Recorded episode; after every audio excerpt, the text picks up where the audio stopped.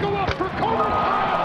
Kobe Bryant just sucked the gravity out of the target set. I think this is going back to Joe Johnson. Four seconds left. Double overtime. Nets looking for the win. Johnson the step back.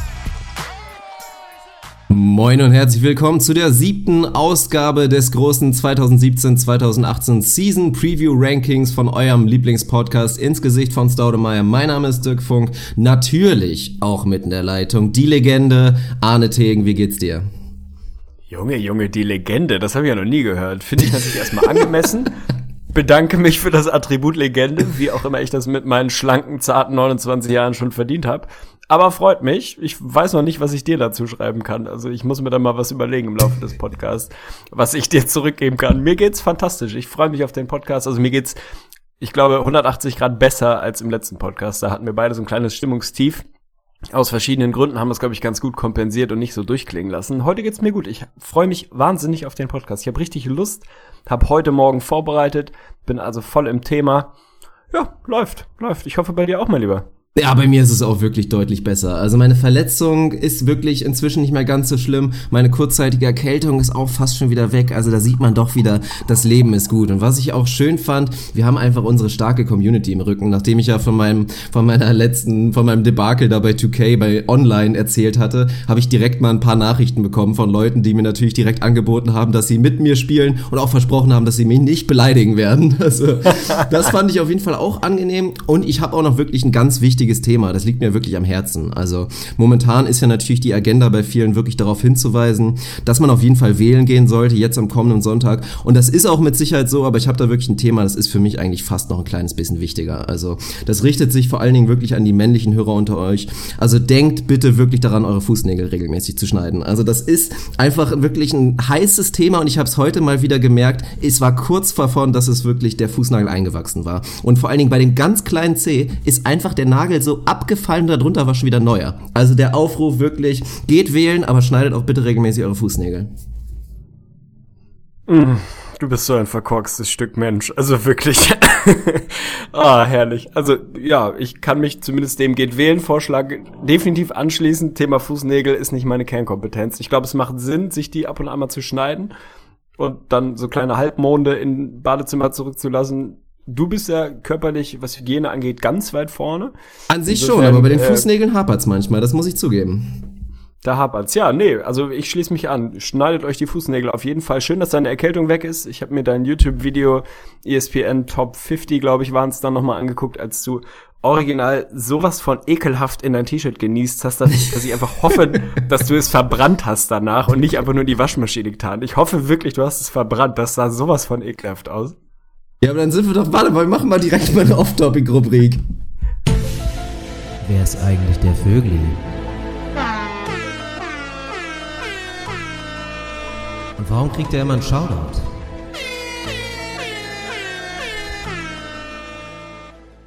Das ist nämlich wirklich ein wichtiger Punkt gerade. Also das war übrigens der Einspieler unserer Off-Topic-Rubrik, die wirklich wichtigen Fragen des Lebens. Und du hast gerade da wirklich eine aufgebracht, da frage ich mich immer wieder, weil ich habe da schon oft gestritten, auch Sarah hat da eine spezifische Meinung zu. Wo soll man jetzt wirklich eigentlich hinniesen? Also was ist der politisch korrekteste Weg oder der hygienischste Weg, tatsächlich seinen Nieser irgendwo unterzubringen? Ich bin tatsächlich der Meinung, dass sich selber in die Hand niesen ja nun wirklich nicht die beste Option sein kann. Also manche sagen Armbeuge, ich habe jetzt in dem Video auch so ein bisschen meine Schulter genommen. Ab und zu kann man auch mal einen Freihändigen machen, aber ja, beantworte es mir. Was ist der beste Weg? Also ich glaube, dass ich letztens mal wieder gehört oder gelesen habe, dass tatsächlich medizinische Empfehlungen, wenn man es so, so offiziell nennen will, wirklich Armbeuge ist. Also irgendwie die, den, die Nase in der Armbeuge vergraben und da dann reinniesen. Warum auch immer. Also dass in die Hand nicht der beste Weg ist, kann man irgendwie nachvollziehen, je nachdem, wo man die Hände noch so den lieben langen Tag hat. Ich bin absolut Freeclimber, was das eigentlich. Ich lasse laufen. Also ich lasse das einfach fliegen. Das ist natürlich ist ein Stück weit eklig. Hängt auch ein bisschen davon ab, wo ich bin. Also wenn ich gerade in der U-Bahn sitze, dann versuche ich das schon irgendwie tatsächlich in meinen Kleidungsstücken zu unterzubringen, weil ich will ja auch nicht, also wenn ich jetzt ein kurzärmeliges T-Shirt anhabe, was ich meistens habe, will ich ja auch nicht in der Armbeuge den ganzen Soda haben, geschweige denn in der Hand. Also mache ich irgendwie Go-to-Move, versucht zu unterdrücken, klappt in der Regel nicht und knallt's mir irgendwo ins T-Shirt. Aber wenn ich zu Hause sitze, zu Franzis großem Leidwesen, wird auch immer wieder thematisiert, lasse ich die Dinger einfach fliegen. Und ich niese viel, habe auch, glaube ich, so ein bisschen so eine minimale Hausstauballergie. Von daher nies ich mit Sicherheit over under, boah, 15 Mal am Tag und nehme auf jeden Fall das Over. Ja, Hab ich glaub bin heute mir schon auch. erreicht. Und es ist 13 Uhr und ich bin auf jeden Fall schon over. Von daher ist diese Bude wahrscheinlich die letzte Keimschleuder. Aber was soll ich machen? Also bis mir jemand mal irgendwie eine, eine bessere Idee präsentiert, werde ich die Dinger einfach laufen lassen. Boah, ey, ich krieg jedes Mal so Ärger von Sarah, wenn ich das mache. Ja, ich aber ich auch. find's eigentlich auch nicht so schlimm, als ob das jetzt wirklich so schlimm wäre, als ob der Mensch so wenig ab kann, dass wenn ich jemand ein bisschen anniese, dass der dann irgendwie direkt schwer krank ist. Also kann ich mir nicht wirklich vorstellen und vor allen Dingen nochmal wirklich thematisieren, die Option in die Hand zu niesen. Und das ist ja schon wirklich, das machen viele Leute, würde ich sagen, weil irgendwie man das Ja. Gefühl hat, okay, in die Hand macht irgendwie Sinn. Aber ich denke, jeder von euch hat schon mal ein Bild bekommen, gerade wenn man auch ein bisschen erkältet ist und man hat gerade kein Taschentuch, ist in der Öffentlichkeit und denkt sich so, am besten, ich habe noch ein Szenario, wirklich, war vor, muss vor sechs, sieben Monaten gewesen sein, saß ich irgendwo im Wartezimmer tatsächlich beim Arzt, ich wirklich schwer erkältet gewesen, kein Taschentuch dabei, was natürlich krass dumm ist, wenn man erkältet ist, saß ich da in dem Wartezimmer, musste niesen und was machst du? Du sitzt halt da wirklich in einem Raum, in einem kleinen Raum mit acht bis zehn Leuten, ich kann jetzt kein Freihändigen machen, das wäre dann ein mittelschwerer Skandal, habe ich mir gedacht, okay, in die Klamotten wollte ich irgendwie auch nicht machen und habe ich mir tatsächlich so ein heftiges Gerät in die Hand genießt, also da war so viel Modder und, Sch und Schleim damit bei und dann hast du den Salat in der Hand und weißt halt original nicht wohin. Go-To-Move ist natürlich irgendwie so leicht in der Jeans verstreichen, so ein bisschen hinten in der Wade, wo es keiner sieht, aber es ist wirklich unfassbar eklig. Also auch nochmal der drittwichtigste Aufruf des Tages, nicht in die Hand niezen. Meine Güte, ich möchte es trotzdem noch mal ranken und möchte jetzt ganz spießig das Wählen an eins setzen. Dann würde ich sagen Niesen an zwei und äh, Fußnägel schneiden an drei. Das ist auf jeden Ich Fall am mache mir Sorgen um deine aber nicht Fußnägel. zu das hört sich nicht gut an. Also ich würde da jetzt gerne mal gucken, wie es bei dir da unten aussieht. Wenn du, wenn du artig bist heute, kriegst du noch ein Foto nachher. Oh Gott, das ist mal wieder abgerutscht. ja, ansonsten hast du ein schönes Stichwort auch noch genannt, Thema YouTube. Da wollte ich noch mal kurz den Aufruf starten, weil ich glaube, durch die Historie, weil ich das Projekt ja schon mal angefangen habe, hatte man, kann man vielleicht das Gefühl so ein bisschen gewinnen, dass das irgendwie so eine unregelmäßige Geschichte ist und das hört bald wieder auf. Aber von wegen, ich habe gerade wirklich eine miese Streak am Laufen. Die liegt, glaube ich, bei zwei. Zwei Tage hintereinander gepostet. Heute wird es das dritte Mal geben. Das Video ist schon fertig, ist schon rausgerendert, muss ich nur später noch hochladen. Es ist gerade 13.19 Uhr übrigens. Und wichtiger Punkt. Ja, also ich werde jetzt wirklich versuchen und ich werde es auch so lange durchziehen wie möglich, tatsächlich täglich zu uploaden. Also es wird täglich bei YouTube Content geben, also lohnt sich spätestens für euch, alle unsere Hörer, da wirklich hinzugehen und sich das mal reinzuziehen abends. Ist solide Unterhaltung, ich probiere mich da natürlich aktuell noch aus. Ihr könnt uns gerne auch schreiben, was ihr gerne sehen würdet da auf YouTube. Richtet sich natürlich primär an mich aktuell, aber klar, also schreibt mir gerne, was ihr da sehen wollt und dann liefere ich das. Ins Gesicht von Staudemeyer bei YouTube. Also wenn ich Prädikat Legende bin, bist du auf jeden Fall Prädikat Influencer. Das ist ein sehr, sehr guter Weg, den du da einschlägst. Kannst deinen latenten Narzissmus ein bisschen ausleben und bringst uns aufs nächste Level. Also ich bin vollkommen an Bord, auch wenn ich da eher eine passive Rolle habe im Moment. Aber wer weiß, vielleicht ändert, ändert sich das eines Tages auch und ihr kriegt auch meine grenzwertig debile Visage dann hier und da mal zu sehen auf YouTube. Wie ist das eigentlich bei dir? Also ich kann, muss mal kurz privat raushauen. Du bewirbst dich ja gerade tatsächlich und bist auf der Suche nach einem neuen Job. Versprichst, also jetzt wird's nämlich echt privat und jetzt wird's auch ernst. Jetzt beziehst du es eigentlich, also nee, jetzt fehlt mir gerade, wie man das sagt, aber ziehst du es in Erwägung, so ist es richtig, tatsächlich auch einen Job in Köln anzunehmen, weil du weißt ganz genau, für den Podcast wird es die absolute 1A-Lösung. Äh, jein, also ich muss es in Erwägung ziehen, ich muss vieles in Erwägung ziehen, je nachdem, wo man dann den passenden Job findet. Und wenn mein inhaltlicher Traumjob mich nach Berlin, München, Köln, Frankfurt oder sonst wohin führt, dann werde ich da nicht drum rumkommen, da mich da auch hinzubewegen. Aber prinzipiell möchte ich natürlich schon in, in Hamburg und Umgebung bleiben, weil ich mich einfach sehr, sehr zu Hause fühle mittlerweile, weil sie sehr, sehr kocht und ich mich hier sehr, sehr zu Hause fühle.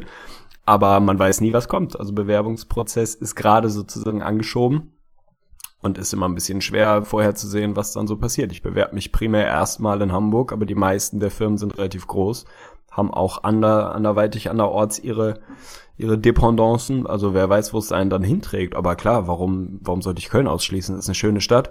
Ein, zwei vernünftige Leute leben da auch, habe ich gehört. Und für einen Podcast wäre es komplett Next Level. Also wer weiß, was passiert. Aber viel kann ich da natürlich jetzt gerade nicht wirklich im Vorfeld abschätzen, wo es einen dann mal hinträgt. Ja, ich kenne auch sehr, sehr gut die Probleme, die da mit bei sind, den Heimatsort zu verlassen, aber trotzdem die Entscheidung, die du da treffen tust, tue ich nicht respektieren. Also schau da dann an die Breme, echt. Mein Gott, was für ein guter Mann. Zehn Minuten sind so ungefähr die magische Marke, wo wir meistens so Richtung NBA umschiffen und das machen wir auch jetzt wirklich haargenau. Bing!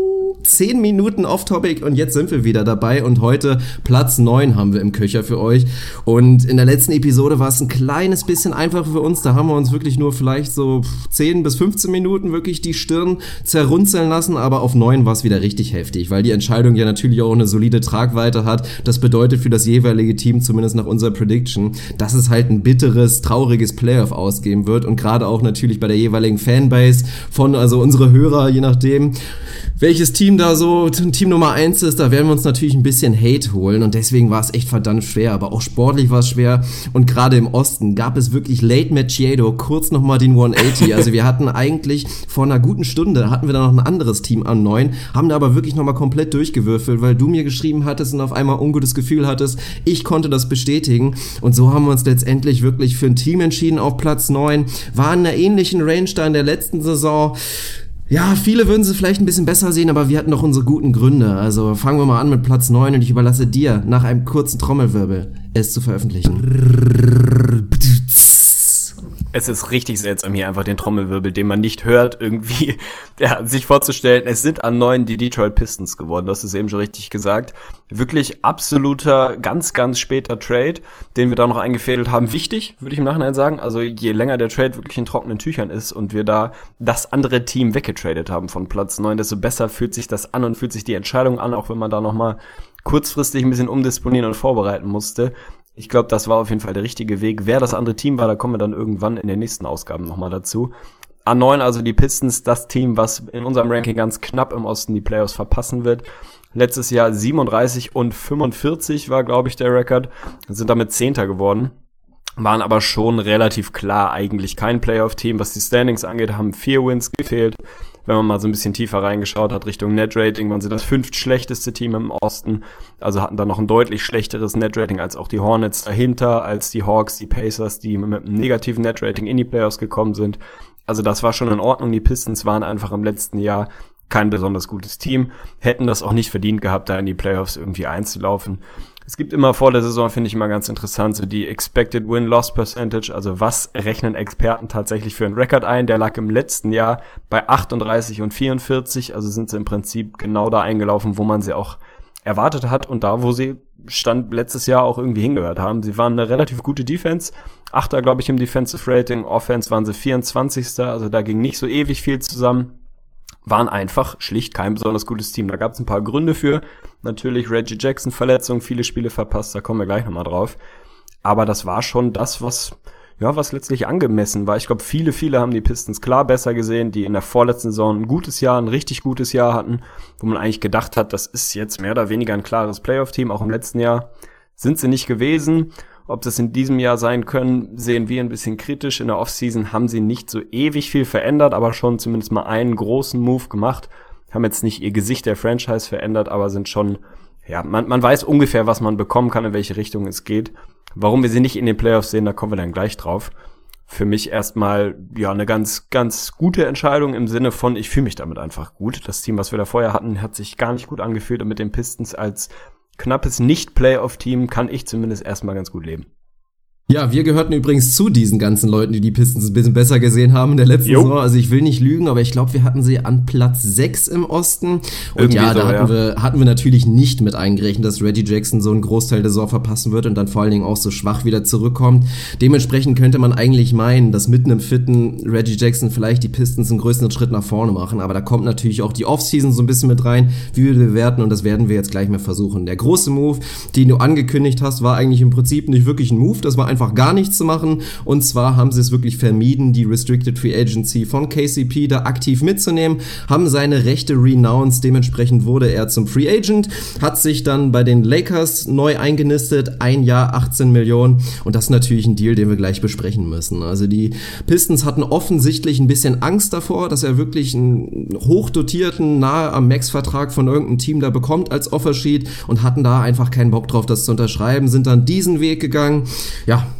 bin ich gleich natürlich extrem gespannt, was du dazu sagst. Ansonsten der zweitgrößte Moves, um es mal so zu sagen, war natürlich die Akquise von Avery Bradley. Im Gegenzug musste Marcus Morris gehen. Avery Bradley nur noch ein Jahr unter Vertrag, wird also Free Agent der nächsten Saison. 9 Millionen verdient er noch aktuell. Marcus Morris wäre noch zwei Jahre unter Vertrag gewesen, geht jetzt zu den Boston Celtics. Ansonsten ein paar kleinere Moves.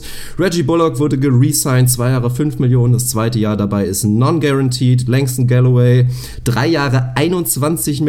Sehr früher Move tatsächlich, haben sie sich ihn geholt. Luis Montero, Two-Way-Contract, weiß ich ehrlich gesagt nicht, wer er ist. Ähnliches gilt für Eric Morland und Anthony Tolliver, der auch unter anderem bei meinen, deinen Timberwolves mit dem Gespräch war. Geht doch wieder zu den Detroit Pistons, war da schon mal vor einer Weile, vor, boah, lass es zwei Jahren gewesen sein. Ein Jahr 3,3 Millionen, kommt von den Sacramento Kings. Aaron Baines ist auch gegangen, der ist inzwischen ebenfalls bei den Boston Celtics und dann gab es noch einen sogenannten Draft und der war für mich auch relativ spannend. Luke Kennard haben sie da an 12 gepickt. Ja, und jetzt bist du natürlich dran und sagst mal so ein bisschen deinen ersten Eindruck. Aber fangen wir mal mit dem KCP-Deal an. Das müssen wir jetzt wirklich mal exklusiv besprechen. Ja, also was, was auch an dem KCP-Move und an der gesamten Offseason das für mich wahnsinnig spannende ist, ist das äh, tatsächlich die Chronologie, wenn man sich das mal in der Reihenfolge anguckt. Das Ergebnis, wenn man jetzt sagt, KCP weg, dafür mehr oder weniger eins zu eins Avery Bradley für die Position geholt und Langston Galloway für so ein bisschen Tiefe. Das Ergebnis finde ich sehr, sehr gut, auch wenn Marcus Morris natürlich wehtut. Aber wenn man sich die Chronologie nochmal anguckt, dann sieht das doch schwer so aus, als wäre das ein bisschen mehr Glück als Verstand gewesen. Also du hast den Galloway-Move angesprochen, der war der allererste davon. Den haben sie sehr, sehr früh gesigned. Drei Jahre 21 ist ein guter Shooter, ist ein vernünftiger Move, den man irgendwie machen kann.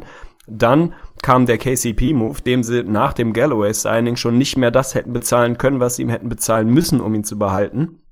Und dann kam erst sozusagen der Avery Bradley Move, der aber in dem Moment, wo du Galloway gesigned hast und KCP dann nicht mehr bezahlen konntest oder wolltest, noch überhaupt nicht absehbar war. Da war noch nicht mal klar, dass er irgendwie auf dem Markt ist. Dementsprechend ist für mich ein bisschen schwer, schwer einzuschätzen, ist das alles von ultra langer Hand geplant gewesen? Danach sieht's eigentlich nicht aus, weil überhaupt nichts durchgesickert ist. Oder haben die einfach Schwein gehabt? Also die Entscheidung, KCP nicht halten zu wollen, weil man ihm im nächsten Jahr, weiß ich nicht, vier Jahre 100 Millionen wahrscheinlich oder so ähnlich einen großen Deal zumindest hätte bezahlen müssen, finde ich richtig, wenn du in dem Moment schon weißt, dass du diesen Deal oder vielleicht einen etwas teuren dann dafür Avery Bradley hinlegen musst im nächsten Jahr. Ganz klar, ist der klar bessere Spieler für mich. Das macht irgendwie Sinn, aber theoretisch konntest du das in dem Moment überhaupt nicht wissen. Sprich, du hättest dann KCP abgegeben, ohne wirklich zu wissen, wie denn die Alternativlösung auf der Position aussieht. Finde ich schwierig. Also die Chronologie ist super spannend. Ich würde mal behaupten, sie haben da auch einfach ein bisschen Sott und ein bisschen Glück gehabt. Ergebnis ist für mich sehr, sehr gut. Also einen Avery Bradley zu bekommen, den du nächstes Jahr bezahlen musst und den du teuer bezahlen musst, finde ich völlig in Ordnung. Das ist einfach ein Two-Way-Player, der immer noch Upside hat, der im letzten Jahr einen Schritt gemacht hat, defensiv absolut elitär ist, offensiv auf dem Weg dahin vielleicht nicht elitär, aber zumindest ein sehr guter Junge zu werden. Also dem gebe ich hundertmal lieber die Kohle als KCP, nur ist halt ein bisschen die Frage, war das mehr Glück als Verstand oder gab es den Masterplan von Stan Van Gundy, der sich das da irgendwie Wochen im Voraus hingedreht hat? Ja, das ist die große Frage. Also ich nehme es schon mal vorweg, ich werde da jetzt diese Theorien nicht mit bewerten. Ich bewerte wirklich ganz stumpf, was einfach passiert ist. Aber ich vermute tatsächlich auch, dass da ein bisschen, bisschen Glück mit bei war. Also gerade auch bei KCP, wenn du die Entscheidung einfach mal isoliert betrachtest muss man die ja schon auch ein bisschen negativ sehen. Also gerade Thema Foresight, wenn man jetzt schaut und guckt, was KCP letztendlich für einen Vertrag bekommen hat. Der Markt war dann scheinbar doch nicht so groß, wie die Pistons das vermutet hatten, dass dann dieses heftige, fette Offersheet kommt und so, keine Ahnung. Hätte man KCP eventuell auch für ein bisschen schmaleres Geld erstmal haben können oder eventuell erstmal Thema Qualifying Offer, was auch immer. Also so, aber letztendlich, dass jetzt ein natürlich ein Avery Bradley da ist anstelle dessen, finde ich auch wirklich super. Also KCP haben wir schon öfter darüber geredet. Schwieriger Typ. Also wirklich, man sieht ihn manchmal und ich erinnere mich da auch an ein Spiel, da hat er, glaube ich, im ersten Viertel einmal fast 20 Punkte aufgelegt oder so, war da im absoluten Kobe-Modus. Und wenn er trifft, dann kriegst du wirklich Fantasie, dass der Junge mal richtig gut sein könnte, weil der ja auch schon Prototyp Two-Way-Player ist.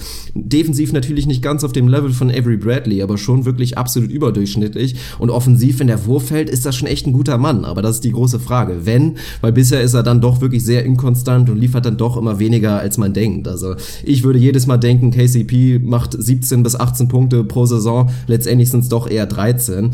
Und ich finde einfach, wenn du wieder auf Avery Bradley zurückkommst, das war ein Stil. Also absoluter Stil. Klar, du musst auf die Verträge gucken und sagst, du kriegst Bradley eventuell nur für ein Jahr, aber die Pistons werden einfach wirklich im absoluten Driver's Seat sein, Bradley wieder zu resignen und ich sehe das als relativ realistisch an. Und für mich habe ich da auch wirklich ja, ein gutes Gefühl dabei. Bradley vielleicht sogar den Max zu zahlen. Also ich finde das okay und mache auch definitiv lieber, einen ähnlichen Betrag zu zahlen für ihn als für KCP. Marcus Morris ist ein guter Junge, tut weh, war einer der besten Verträge auch natürlich, der jetzt wieder bei den Boston Celtics ist. Die haben da scheinbar ein Händchen für, sich gute Verträge mit ins Boot zu holen. Aber wenn wir später mal ein bisschen die Rotation angucken, sieht man ja auch, dass Marcus Morris jetzt schon ersetzbar ist. Also die haben da viele Jungs auf der Position ungefähr, die seine Aufgabe übernehmen können. Vielleicht nicht ganz so gut wie er, aber das tut jetzt erstmal nicht so weh. Und dann nächstes Thema Draft bin ich persönlich wirklich super zufrieden. Also viele gucken da vielleicht auf Donovan Mitchell, der wirklich unmittelbar danach gepickt wurde, über den sich jetzt meine neuen Utah Jazz freuen werden.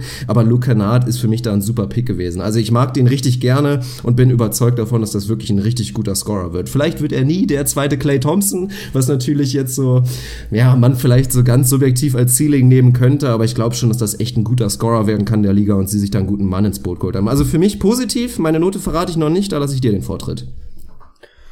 Ja, meine Note ist auch sehr, sehr positiv. Ist hier eine 2 Plus am Ende des Tages geworden, weil ich auch diesen Prozess, den ich eben schon mal so ein bisschen illustriert habe, weitgehend ausgeblendet habe und mich auf das Ergebnis fokussiert habe. Ob das jetzt durch Glück zustande gekommen ist oder durch unfassbar großartige Planung, spielt für meine Note am Ende keine Rolle, sondern ich gucke mir an, was war das Roster im letzten Jahr, wie ist es in diesem Jahr und wie sieht es irgendwie mittelfristig aus dann haben sie da für mich einfach eine sehr gute, beziehungsweise eine fast sehr gute, wenn man auf die Note zurückkommt, Offseason gehabt. Haben viel, viel richtig gemacht, wenn man so will. Ich find's absolut richtig, auf Avery Bradley zu setzen. Ich würde dem auch einen Max bezahlen im nächsten Jahr, keine Frage.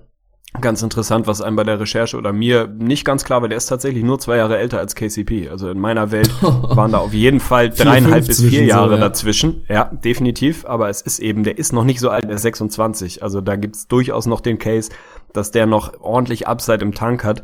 Und dann ist es einfach ein Junge, der mit mit vorbildlichem Einsatz vorangeht, der defensiv elitär ist, wie gesagt, offensiv schon überdurchschnittlich und da definitiv noch Upside hat. Also da habe ich keine großen Probleme, dem die Kohle hinzulegen. Ansonsten hast du im Draft beziehungsweise auch über die Free Agency für mich zumindest nachvollziehbare Moves gemacht, denn wenn man sich nochmal zurückerinnert, was der Van Gundy eigentlich für ein System laufen will, wie der in, in Orlando gecoacht hat, was, was will der für ein Basketball spielen lassen, dann willst du einen Beast in die Zone stellen. Damals war es Howard, heute ist es Drummond. Und dann willst du da möglichst viele Shooter drumherum stellen und die Leute ballern lassen. So, letztes Jahr hatten sie da nicht hundertprozentig das Personal. Da haben sie jetzt nachgebessert. Jetzt hast du einen Bradley, der letztes Jahr überragend den Dreier getroffen hat. Wie gut er das jetzt langfristig kann, muss man mal schauen. Du hast einen Galloway, der shooten kann. Und du hast mit deinem Rookie Luke Kennard zumindest jemanden, ich habe nicht viel von ihm gesehen, da setze ich mich jetzt nicht hin und sage, ich kann den wahnsinnig gut beurteilen. Aber alles, was man liest, heißt, dass er unter den Rookies zumindest derjenige war, dessen Dreier am ehesten NBA ready ist, wo man wirklich davon ausgehen kann, dass der relativ schnell einen guten Percentage schießen wird. Und das ist für mich einfach der Weg, den die Pistons gehen müssen. Du musst dieses Four-Out-Basketball spielen mit Drummond in der Zone und dann Shooter drumherum. Das ist die DNA von Van Gundy. Das kann ich mir auch nach wie vor in dieser Liga vorstellen, dass das funktionieren kann. Und dafür brauchst du halt mehr als zwei, drei verlässliche Schützen, sondern eher fünf, sechs. Und da haben sie jetzt zumindest mal ja, den Grundstein gelegt, dass das besser funktionieren kann. Die Resignings finde ich okay. Anthony Tolliver ist ein guter Typ. Also für ein Lockerroom, guter Kerl, bisschen 3D für 10, 12, 13 Minuten, alles okay. Nicht der ganz große Home Run dabei, außer der, der Avery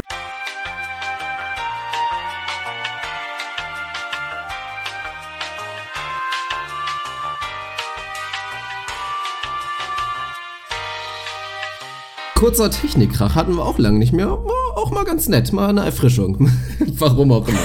Arne war gerade dabei zu erklären, dass die Pistons nicht so den richtigen Home Run dabei hatten jetzt bei ihrer Free Agency und dann wolltest du irgendwas sagen. Also mach weiter.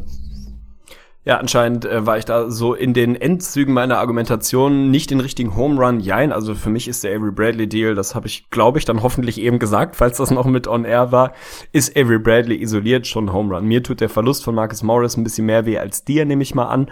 Müssen wir gleich beim Roster mal drauf schauen, was auf der 4 dann die Lösung ist. Da haben sie ein bisschen was an Leuten, die das ansatzweise kompensieren können.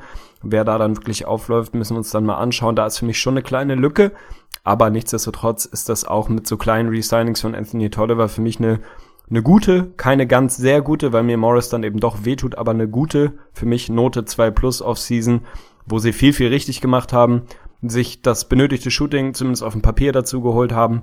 Ich glaube auch ein etwas besseres Team sind als vorher, auch wenn du zwei Starter verloren hast. Aber haben schon viel, viel richtig gemacht. Insofern bei mir eine 2 Plus. Bin gespannt, ob es bei dir wirklich Richtung sehr gut bis zur 1 hochgehen kann. Lass es mich wissen. Nicht ganz. Ich hätte es gemacht, wenn es den längsten Galloway-Deal nicht geben würde. Und da hat Stan Van Gundy für mich einen Fehler gemacht. Das ist nicht das erste Mal. Das hat er im letzten Jahr in der Free Agency auch gemacht. Scheinbar hat er da immer irgendwie nicht so Bock drauf, so diese Entscheidungen mit so den, den Rollenspielern, die irgendwie auszusetzen. Im letzten Jahr hatten wir das mit John Lua. Da haben sie ihm auch sehr, sehr früh wirklich einen Vertrag äh, ja, hingelegt. 10 Millionen pro Jahr. Den hat er auch natürlich unterschrieben, sehr dankbar, so wie es auch längsten Galloway gemacht hat. Und das ist nicht Market Value für mich. Also nicht in der Free Agency, wie wir jetzt erlebt haben im Nachhinein, das ist einfach zu viel Kohle für jemanden, da werden wir auch drauf gucken in der Rotation, den du nicht unbedingt brauchst. Längsten Galloway ist okay von der Bank, der macht dir nichts kaputt, aber die Kohle auszugeben, wo man ja schon vorher einem Ish Smith wirklich ähnliche Kohle gegeben hat, ein kleines bisschen mehr, aber wirklich für eine ähnliche Rolle, das konnte ich nicht ganz nachvollziehen. Marcus Morris bewerte ich wirklich einfach nicht negativ, weil für mich da einfach der Gewinn Avery Bradley das nicht nur kompensiert, sondern einfach ja, so ein großer Gewinn ist, dass ich Marcus Morris gut verkraften kann und dementsprechend komme ich am Ende mit einer leicht anderen Argumentation, aber gerade auch Thema Draft gefällt mir einfach, komme ich bei genau der gleichen 2 Plus raus wie du. Stabil, das gefällt mir sehr gut. Also gute Offseason, fast sehr gute Offseason, ob aus der Not heraus mit ein bisschen Glück oder wie auch immer. Aber damit kann man schon leben. Langston Galloway, ja. Also vor allem in der Chronologie nochmal, wie ich es vorhin argumentiert habe, sehr früh ich weiß nicht, ob er den Move auch macht, wenn er da schon weiß, dass du einen Avery Bradley bekommst, wie du draftest und was da alles passiert irgendwie, wie dein Team dann aussieht. Ja, jetzt hast du ihn, ja, ist nicht ganz Market Value, ist jetzt aber auch nicht das ganz große Geld, was du da bindest. Wenn er von der Bank ein bisschen Instant Scoring geben kann, dann ist das irgendwie okay, aber ist nicht der beste Deal gewesen, mit Sicherheit nicht, nee. Ja, dann sind wir damit doch schon durch und gucken mal direkt rein in die Rotation. Und da haben wir natürlich auf der 1 direkt ein großes Thema. Ich glaube, er wird vor allen Dingen später auch nochmal Thema werden. Wie gut wird ein Reggie Jackson zurückkommen? Seine Rolle sollte natürlich in dieser Saison wirklich schon groß sein. Also im Backcourt wird es allgemein spannend. Wie viel wird ein Avery Bradley übernehmen, der natürlich neben ihm steht, auch ein super Komplementärpiece ist neben ihm. Also kann ich mir wirklich gut vorstellen. Reggie Jackson jetzt auch nicht der Verteidiger vorm Herrn, aber hat natürlich da jetzt, also aus Sicht von Avery Bradley, jemanden neben sich im Vergleich zu einem Isaiah Thomas, der da doch schon alleine einfach wegen der physischen Konstitution da einfach ein kleines bisschen mehr Upside mitbringt. Also im Backcourt gefällt mir das eigentlich ganz gut, finde ich rund. Dann geht's los, du hast es eben schon angesprochen, Thema Frontcourt, wenn wir jetzt gerade Position 3 bis 4 angucken. Also für mich auf der 4 ein absolutes Lock mit Tobias Harris und das meine ich auch in dem Sinne, dass Marcus Morris dann irgendwie doch so ein bisschen obsolet war, weil für mich Harris muss der Vierer sein. Ich sehe ihn persönlich nicht auf der 3 und dahinter haben wir dann auch noch so einen John Lua, der natürlich auch eine kleine 5 spielen kann, aber natürlich auch eine 4. Ein Tolliver, der dir von der Bank problemlos die 4 spielen kann. Und auf der 3 schiele ich dann so ein bisschen zu deinem Stanley Johnson, zu dem du gleich sicher auch ein paar Worte verlieren wirst. Aber für mich ist das der richtige Move, wenn du das Jahr der Pistons, und wir haben sie hier neun, so ganz minimal als Transitional Year an, anguckst. Weil für mich Stanley Johnson, ja, muss jetzt mal zeigen, was er kann. Und ich würde ihn jetzt da tatsächlich einfach erstmal reinschmeißen. Defensiv ist das für mich dann eine gute Identität. Andre Drummond würde natürlich auf der 5 stehen und dann schaust du, was er draus macht. Sollte er nicht liefern können, schiebst du irgendwie um. Da bist du mit Sicherheit auch in Lage. Also da sind die Pistons recht variabel. Von der Bank haben sie da auch noch ein bisschen. Also so würde ich tatsächlich erstmal starten. Oder siehst du das komplett anders und schiebst Danny Johnson doch erstmal wieder auf die Bank? Ich sehe es nicht komplett anders. Ich persönlich nicht. Wenn ich da verantwortlich wäre, wäre genau das mein Line-Up, weil 1, 2, 5 sich irgendwie von alleine ergeben und du dann auf 3 und 4 eben so ein paar Hybriden hast, mit denen du einigermaßen flexibel sein kannst. Wenn du mir jetzt sagst, so fangen sie an, mit Johnson auf der 3 und Tobias Harris irgendwie als primäre Lösung auf der 4, dann finde ich das gut. Dann gehe ich auch ein bisschen optimistischer an die Saison der Pistons. Alles, was ich bisher gelesen habe und was ich so an Depth Chart Projections etc. gelesen habe, sieht Tobias Harris primär auf der 3 und dann eher so ein John Lua im Starting Lineup auf der 4. Das gefällt mir nicht so hundertprozentig. Also ich bin da einfach ja auch eher ein Verfechter davon, dass Tobias Harris in der heutigen modernen NBA erst recht wenn du wirklich den Plan hast zu sagen, Drummond auf der 5, Biesten ohne Ende und der Rest macht den Floor irgendwie breit, gefällt er mir auf der 4 besser als auf der 3 und ich bin Boah, Believer weiß ich nicht, aber ich bin eigentlich ein Freund von Stanley Johnson. Ich habe halt ein Herz für die Stanley Johnsons und Justice Winslows dieser Liga. Ich weiß nicht warum. Jungs, die hart verteidigen, die auch ganz gut verteidigen und offensiv kein Scheunentor treffen. Ich weiß nicht wieso, aber da habe ich anscheinend so einen Weak Spot für. Das muss so sein. Ich weiß nicht wieso. Eigentlich bin ich wirklich ein Basketball-Ästhet, was so das Zugucken anguckt. Und offensiv gibt es wahrscheinlich Stand heute kaum einen schlechteren Spieler, vielleicht Chris Dunn, als Stanley Johnson. Da ist überhaupt nichts so. Ach, Justice Winslow macht ihm auch Konkurrenz, keine Sorge. Winslow ist auch in der ähnlichen Riege. Natürlich, Stanley Johnson weiß noch überhaupt nicht, wie man irgendwie einen Ball im Korb unterbringt. Ich habe die Stats nicht vor mir. Was hat er letztes Jahr gemacht? Drei, vier Punkte. Weit, weit unter 40 Prozent geschossen. Den Dreier non-existent irgendwie unter 30 Prozent, glaube ich, geschossen. Von der Linie jetzt auch keine Koryphäe. Also da ist offensiv noch wahnsinnig viel Arbeit. Aber defensiv ist das für mich einfach ein interessanter Junge, der da auf dem Flügel schon schon seinen Impact leisten kann. Ich würde mir wünschen, dass sie so anfangen. Für mich, wenn ich Geld drauf setzen würde, würde ich denken, dass eher ein John Lua auf der 4 und Tobias Harris auf der 3 anfängt. Finde aber auch, dass es der richtige Weg wäre, jetzt zu sagen, ey, jetzt müssen wir bei, bei einem Johnson, der ein hoher Pick war, auch einfach mal gucken, was ist es denn? Also haben wir jetzt langsam das Gefühl, dass der Ansätze eines soliden NBA-Spielers offensiv irgendwie entwickeln kann? Oder nicht, dann muss man sich da einfach was anderes überlegen. Aber ich glaube auch, dass gerade für jemanden, der seine Kernkompetenz eher defensiv hat, es ein bisschen schwer ist zu sagen, du bist jetzt der sechste, siebte, achte Mann in der Rotation und kommst dann rein und spielst dann mit der Second Unit und sollst dann da irgendwie offensiv dein Skillset entwickeln. Das ist halt auch nicht ganz so einfach. Also ich würde den auch mit meinen besten Jungs irgendwie umrunden. Das wäre dieses Lineup mit Harris auf der vier und dann mal schauen, wie weit es geht bei ihm. Ist für mich der richtige Weg. Ich rechne nicht zwingend damit. Ja, ich bin sehr gespannt, aber Johnson, das ist nämlich genau der Punkt. Also es ist natürlich, er ist auch noch jung, noch nicht unbedingt Make or Break, aber für mich schon relativ nah dran. Und gerade Zukunftsplanung Pistons, was machst du mit ihm? Er kommt jetzt auch langsam in das Alter, wo du langsam drüber nachdenken musst, dass du ihn bald extenden musst. Und Stand jetzt weiß man noch gar nicht, was man von Stanley Johnson wirklich hält. Also er hat seine Rolle in der NBA noch nicht gefunden. Kann er mal so ein Typ Andre Roberson sein? Kann er mal, weiß ich auch nicht, vielleicht irgendwann mal einen Wurf entwickeln? Das muss man jetzt schauen. Was halt das Problem ist, er passt halt halt nicht in die Identität rein, die die Pistons eigentlich haben sollten. Das, was du eben angesprochen hast. Jetzt gerade auch mit dem Bradley und mit dem Rest. Defensiv, da würde eine Jones natürlich absolut reinpassen, weil für mich die optimale Identität der Pistons wäre halt wirklich ein hartes defensives Team. Dann halt auch noch mit vier Leuten neben Drummond, die wirklich schießen können. Und Stanley Johnson kann dir die Defensive bringen, aber kann natürlich nicht das Schießen bringen. Also stell dir mal vor, du hast wirklich ein Lineup. Jackson Bradley, stell dir mal einen Otto Porter Jr. vielleicht vor auf der 3 mit oh, einem Harris schön. und einem Andre Drummond. Das ist ein schönes Lineup und da reden wir von einer echt runden Identität, flache Hierarchie, was ich gar nicht immer so schlimm finde, aber das könnte Sinn machen und das wäre auch ein Team, was ich sportlich auch wirklich deutlich besser sehen würde. Also so Johnson sportlich die Lösung auf der 3 finde ich, also ich finde sie einfach rein vom Managementfaktor her völlig richtig, sportlich passt es nicht so und sportlich passt für mich auch absolut gar nicht Harris wieder auf die 3 zu packen. Das ist er nicht und das ist eine Lösung, da kannst du mit okay sein, aber das tut keinem Gefallen. Das tut dem Verein keinen Gefallen und auch Tobias Harris selber nicht. Ja, bin ich dabei. Deswegen für mich eben auch der Verlust von Marcus Morris, der mir da auf der 4 in dem Szenario dann. Aber dann ist Harris ja wieder auf der 3.